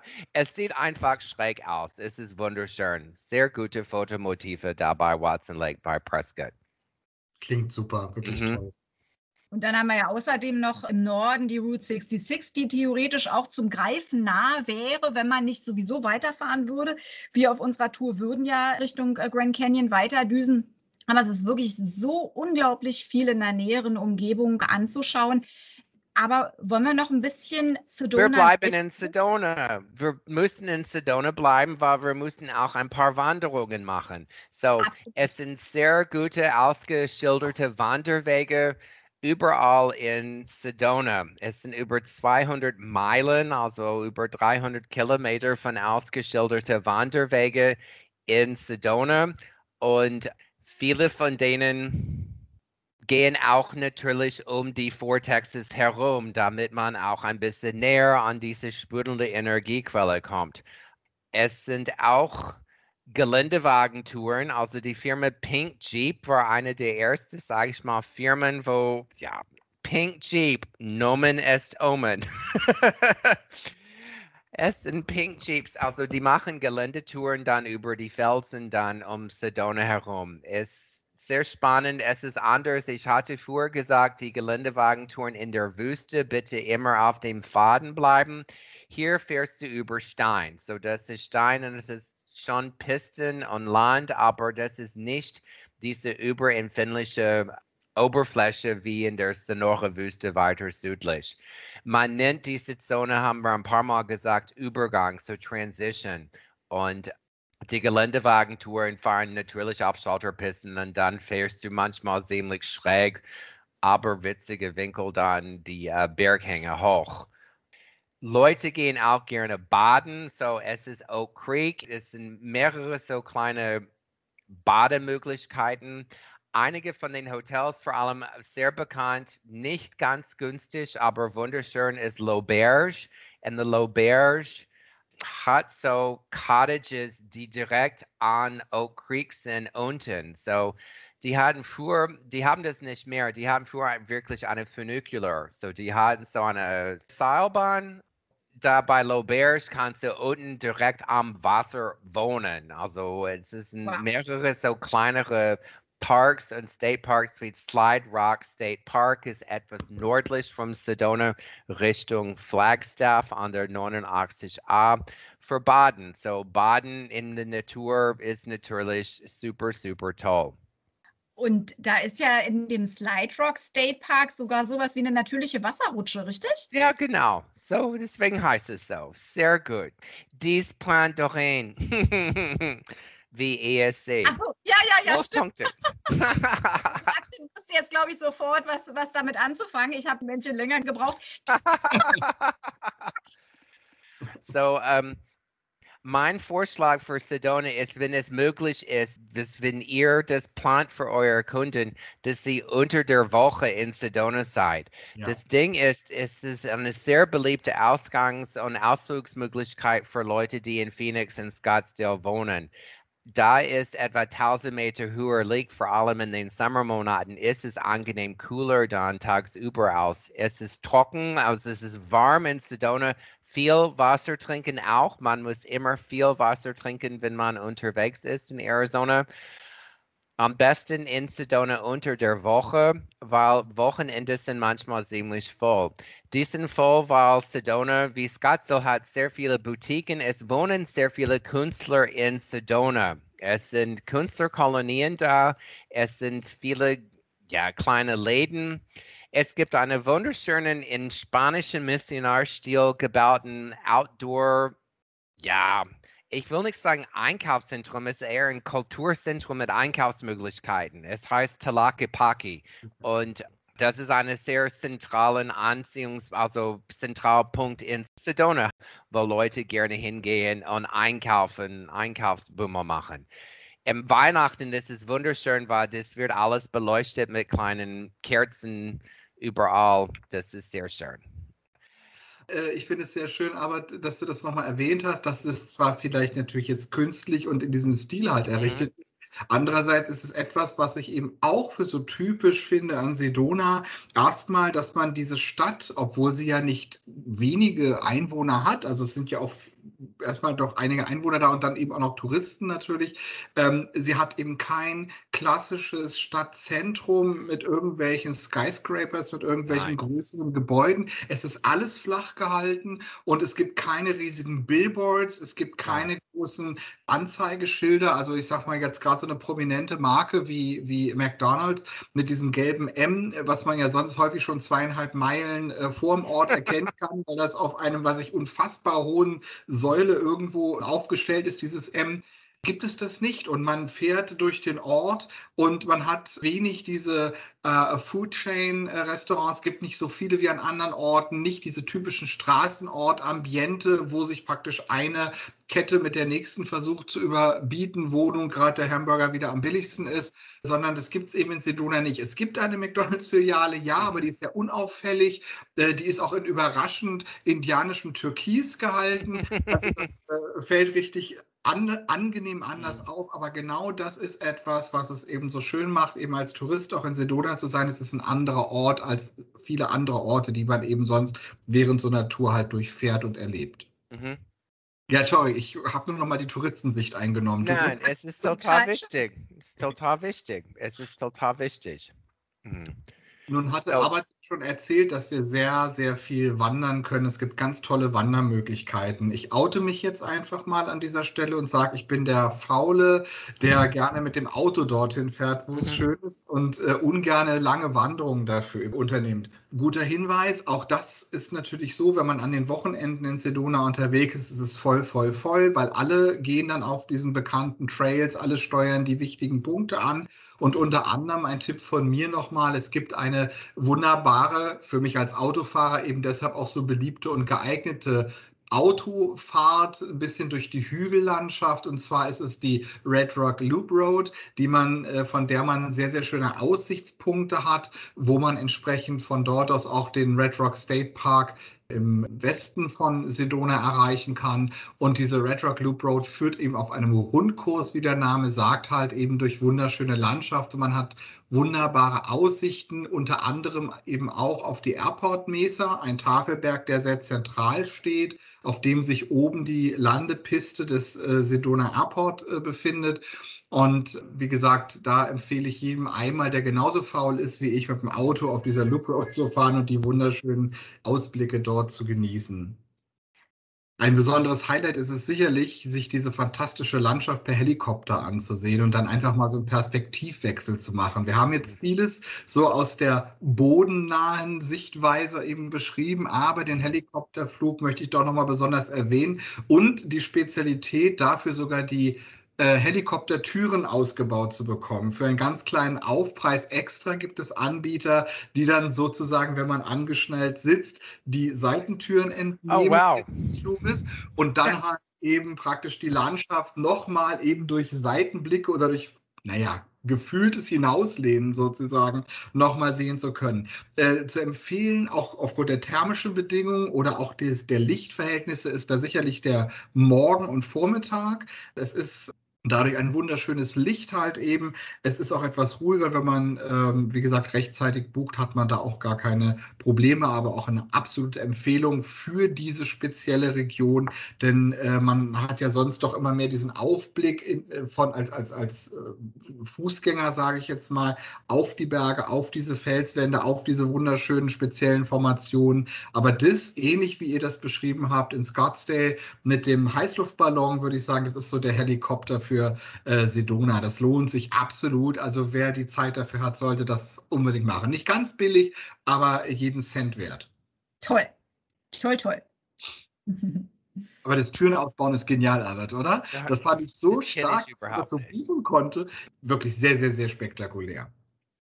So, ihr habt dann in eurer Tour, was ich, man kann zum Grand Canyon fahren. Wir haben auch eine zweite historische Eisenbahn in Arizona. Es führt von Williams aus zum Grand Canyon. So man könnte dann auch einen Tagesausflug zum Grand Canyon machen, wenn man frühmorgens von Sedona aus nach Williams fährt. Dann es gibt eine historische Eisenbahn von Williams zu der South Rim of the Grand Canyon. Die Fahrt dauert ja, etwa zweieinhalb Stunden, also zwei Stunden. Du fährst, es ist, es ist so schräg, weil du fährst nur durch diesen Wald und die Bahntrasen ist so eine Schneise durch den Wald und dann plötzlich bist du am Grand Canyon und du hast etwa vier Stunden Zeit vor Ort am Grand Canyon und dann fährst du dann zurück auf der historischen Eisenbahn nach Williams.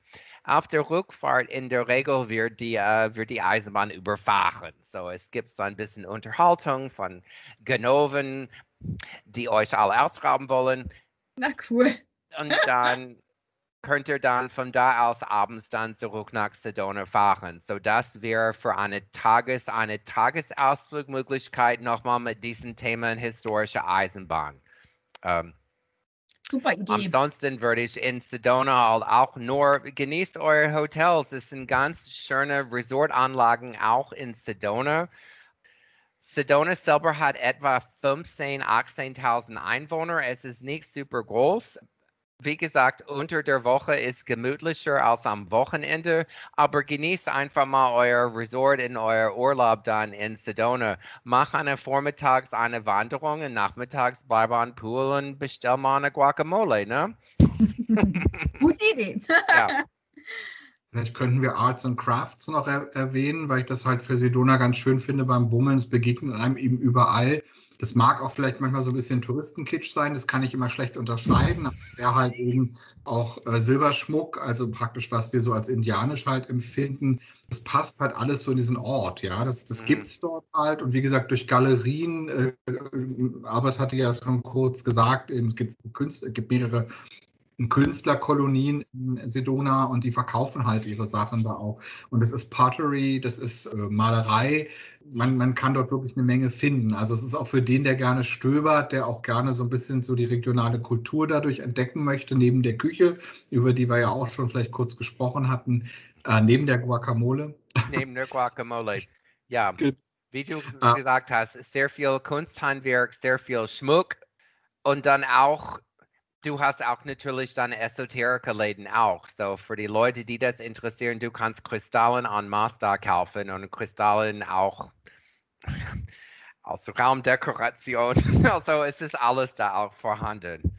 Ja. Axel, wie sieht denn dein Lieblingstag in Sedona aus? Mein Lieblingstag? Ja, euer beider, genau. well, wie gesagt, ich würde in Sedona ähnlich bei eurer Tour mindestens drei Nächte in Sedona verbringen. Die schöne Fahrt dahin, wie wir schon Axel und ich beschrieben haben, auf der 87, also auf der Nebenstraße. Dann ein Vormittag einfach mal erstmal wandern. So guck einfach mal von den Wanderwegen aus und mach mal morgens eine Wanderung und nachmittags bleib einfach mal am Pool und geh mal abends gut essen am nächsten Tag mach euer den kompletten Tag mit diesem Ausflug nach Prescott und zurück. So, es sind vier, fünf Städtchen, also Etappen, die man macht, unter anderem, wie Axel und ich beide gesagt haben, mit der Verde Canyon Railway. So, das wäre auch einen kompletten Tag nur an sich dann in Sedona. Dann einen anderen Tag würde ich auch entweder eine Geländewagentour eines Tages machen oder einfach mal andere Wanderwege nehmen und nachmittags einkaufen und Talakapaki dann genießen, vielleicht ein Happy Hour in der Nähe wahrnehmen und nochmal euer Hotel genießen am Abend. So, das ist ungefähr wie ich eine gemütliche drei, vier Tage in Sedona verbringen würde und dann einfach mal weiter nördlich oder halt weiter südlich fahren. Sounds great. Und Axel? Mhm. Ähm, ich möchte mich da eigentlich Arbeit nur anschließen. Ich äh, richte meinen Fokus aber vielleicht noch ein kleines bisschen mehr aufgrund meiner Bio-Uhr, die mehr abends tickt, in Richtung Abend und Nacht. Denn als Spätaufsteher ist mein Tag dann hinten raus etwas länger. Und ich finde es eben war wunderschön, den Sonnenuntergang halt in Sedona mit diesen fantastischen Farben auf den Felsen zu genießen. Das kann man in der Tat, wie Albert es erzählte, auch im Hotelresort. Man sitzt einfach nochmal gemütlich am Pool, trinkt irgendwas Schönes und genießt so ein bisschen diese Abendatmosphäre. Äh, man hört halt eben natürlich auch so äh, die Natur Naturgeräusche und der ganze Ort, der so langsam ein bisschen weiter zur Ruhe kommt. Ähm, was ich dann besonders schön finde, das äh, ist, dass Sedona ähm, neben anderen Orten ja ein zertifizierter Ort der International Dark Skies Association ist. Das heißt, es ist also ein Ort, der sich speziell auszeichnet, dieser doch weiter um sich greifenden Lichtverschmutzung etwas entgegenzusetzen und eben viele Konzepte verfolgt, um halt eben im Grunde diesen Ort so ein bisschen ja, energieabstrahlungsärmer zu machen und diese, ja, diese wunderbaren Wahrnehmungen dann eben nicht weiter zu trüben, so dass nämlich der Blick auf diesen fantastischen Sternenhimmel über Arizona dort dann besonders schön möglich ist. Oder kann ich einfach auf meiner Liege am Pool liegen bleiben und richte halt den Blick dann einfach himmelwärts und, und genieße diese fantastische Aussicht. Und besonders schön ist das, ich hatte selber einmal das Glück, wenn man dann eine Vollmondnacht äh, in Sedona erleben darf und dieses wirklich komplett surreale Licht, was dann entsteht, diese merkwürdigen Farben, diese irre Stimmung bei den umgebenden Felsen, die dann dieses Mondlicht reflektieren, äh, da finde ich gar keine Worte, die das beschreiben könnten, was man, was man dort im Grunde sieht. Von daher, das wäre so mein Tipp einer fantastischen Aufenthaltsabrundung oder eines Traumtages in Sedona, äh, dann eben wirklich genau das dort dann zu erleben. Ja, ich wollte mal sagen, als Scherz unter der Woche mit Vollmond. ja, ja, genau, unter der Woche mit Vollmond, genau ja, so ist Super. Ja, so können wir da halt die, die Sendung betiteln. Das wäre ganz toll. genau. Super. Okay. Wenn man weiter nördlich fährt nach Flagstaff auf die 89a, ist es eine zweispurige Straße, ist eine Serpentinstraße du gewinnst halt sehr viel an Höhe, also ziemlich schnell. Das merkt man da auf jeden Fall. Das ist eine traumhafte, schöne Straße. Es sind so kleinere Campingplätze, Privatcampingplätze links und rechts. Ein paar Leute haben Ferienwohnungen da.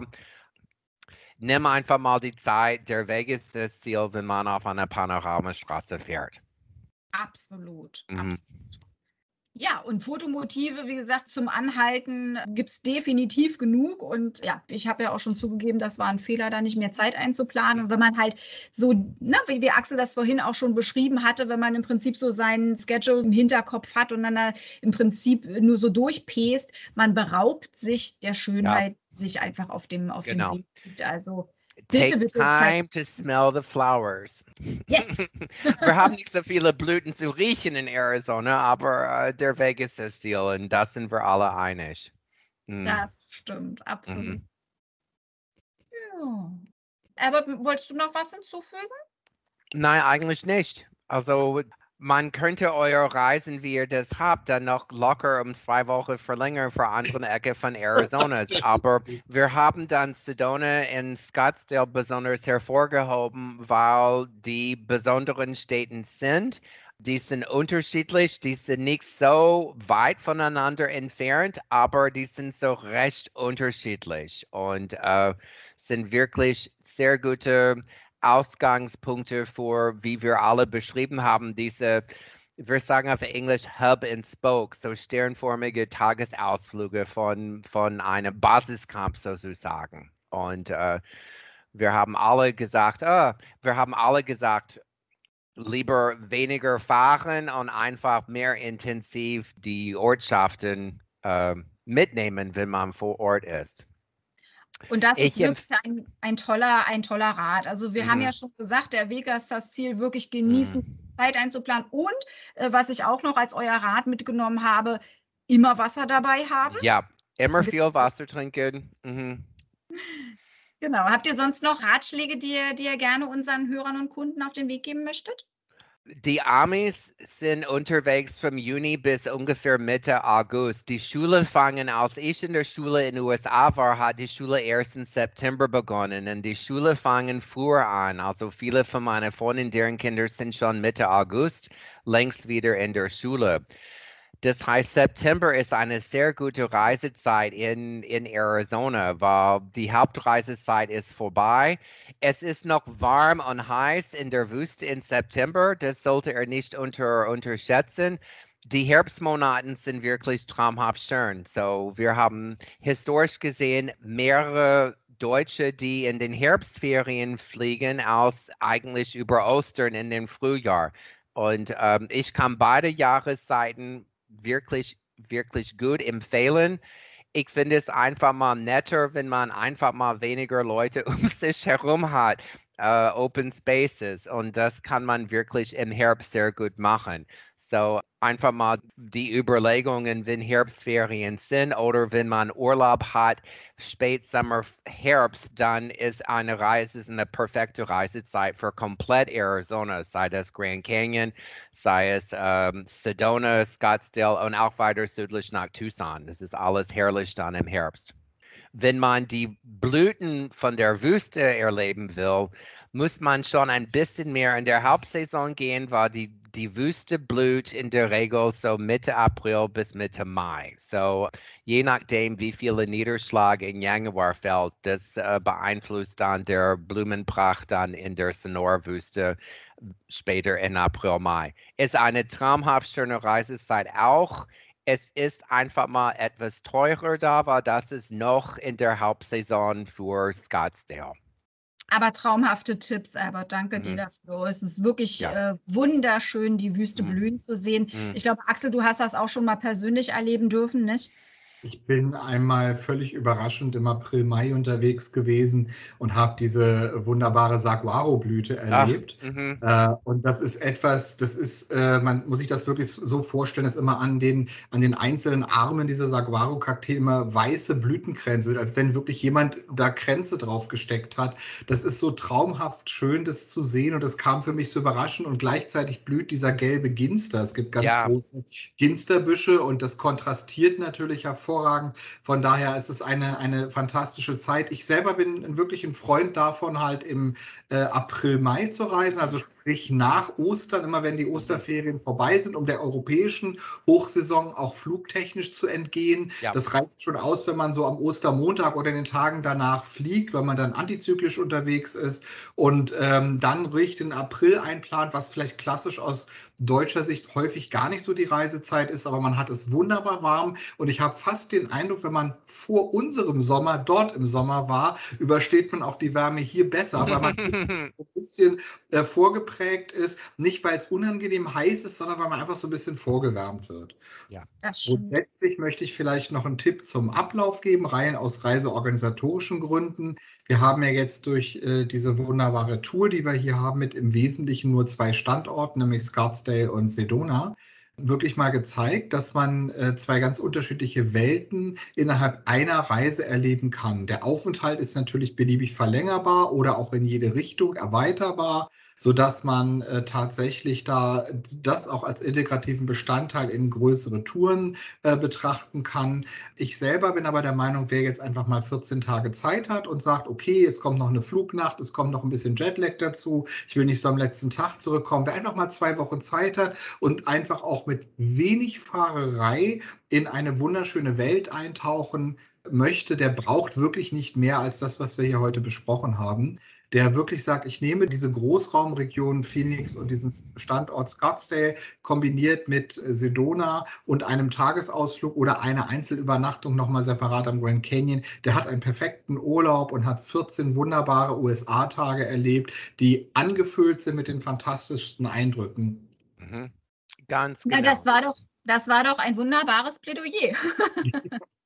Nein, fantastisch. Auf jeden Fall möchte ich ganz gern unseren Hörern noch auf den Weg geben, dass man ganz, ganz viele Informationen auch in unseren Reise- und Städteführern findet. Dafür muss man sich vor allem eine Adresse merken, usareisen.de slash Arizona usareisen.de slash Arizona und da findet man nicht nur unseren Online-Reiseführer für den Grand Canyon State, sondern außerdem die Städteführer für Scottsdale und für Sedona. Ansonsten, Albert, möchtest du noch durchgeben, wie man euch kontaktieren kann? Ihr steht ja im Prinzip als Fremdenverkehrsbüro auch mit Rat und Tat zur Seite und habt Broschüren und glaube auch Kartenmaterial. Ja, wir haben noch einiges hier. Ich muss sagen, ja, wegen der Pandemie haben wir wirklich nicht sehr viele dann postalisch dann verschickt die letzte Zeit. Wir haben die Adresse Arizona at getitacross.de. Das landet bei uns. Oder frag einfach mal Doreen oder Axel bei euch. Also wir schicken gerne Sachen direkt an den Veranstalter, an eure Buchungsstelle und dann könnt ihr auch die Sachen dann an den Kunden weitergeben. Einige Leute wollen keine gedruckte Unterlagen und einige Leute wollen nach wie vor gedruckte Unterlagen. Ich Stimmt. persönlich mag eine Karte in der Hand. Wenn ich nur eine GPS habe, dann weiß ich nicht unbedingt, ja, wo bin ich im Verhältnis zu woanders. Und das finde ich nach wie vor so gedruckte Kartenunterlagen hilfreich. Klar, wir stieren alle dann auf unser Handy, in unser Google Maps und alles, das wissen wir alle. Aber äh, wenn ihr Kartenunterlagen haben möchtet, dann frag einfach mal Flamingo und wir besorgen Flamingo mit den Unterlagen. Das ist am einfachsten. Klingt wunderbar. Mhm. Klar. Gut. Dann Albert und Axel, ich bedanke mich tausendfach für euren Input, für eure Inspiration, für eure Zeit vor allem. Hat mir wahnsinnig viel Spaß gemacht. Ja, hat uns alle Spaß gemacht und wir Das haben alle so absolut Reisefieber bekommen und wir sind so glückliche Arizona Wiederholungstäter und wir wollen alle wieder hin und das ist so offensichtlich. So, Ja. äh, Oh. mhm. gut. Dann Vielen ich sehe jetzt 12.43 Uhr. Wow, Ja. wir haben 45 Wir haben den. Vormittag miteinander verbracht. Es war sehr schön. Dankeschön, Dankeschön, Dankeschön. Ja. Mhm. Das fanden wir auch. Hat Mhm. wirklich ganz viel Spaß gemacht. Gut. Schön. Das ist sehr schön. Gut. Super. Dann wir sagen Alaf, ne? Ja, und Viva Arizona. Äh, ich sag mal Tschüssi aus Ja. Berlin-Schöneberg. Doreen verabschiedet sich aus Hohen-Neuendorf. Das- Super, Axel. Danke dir. Ich wünsche euch was. Ich sage Tschüss. Ciao. Ciao.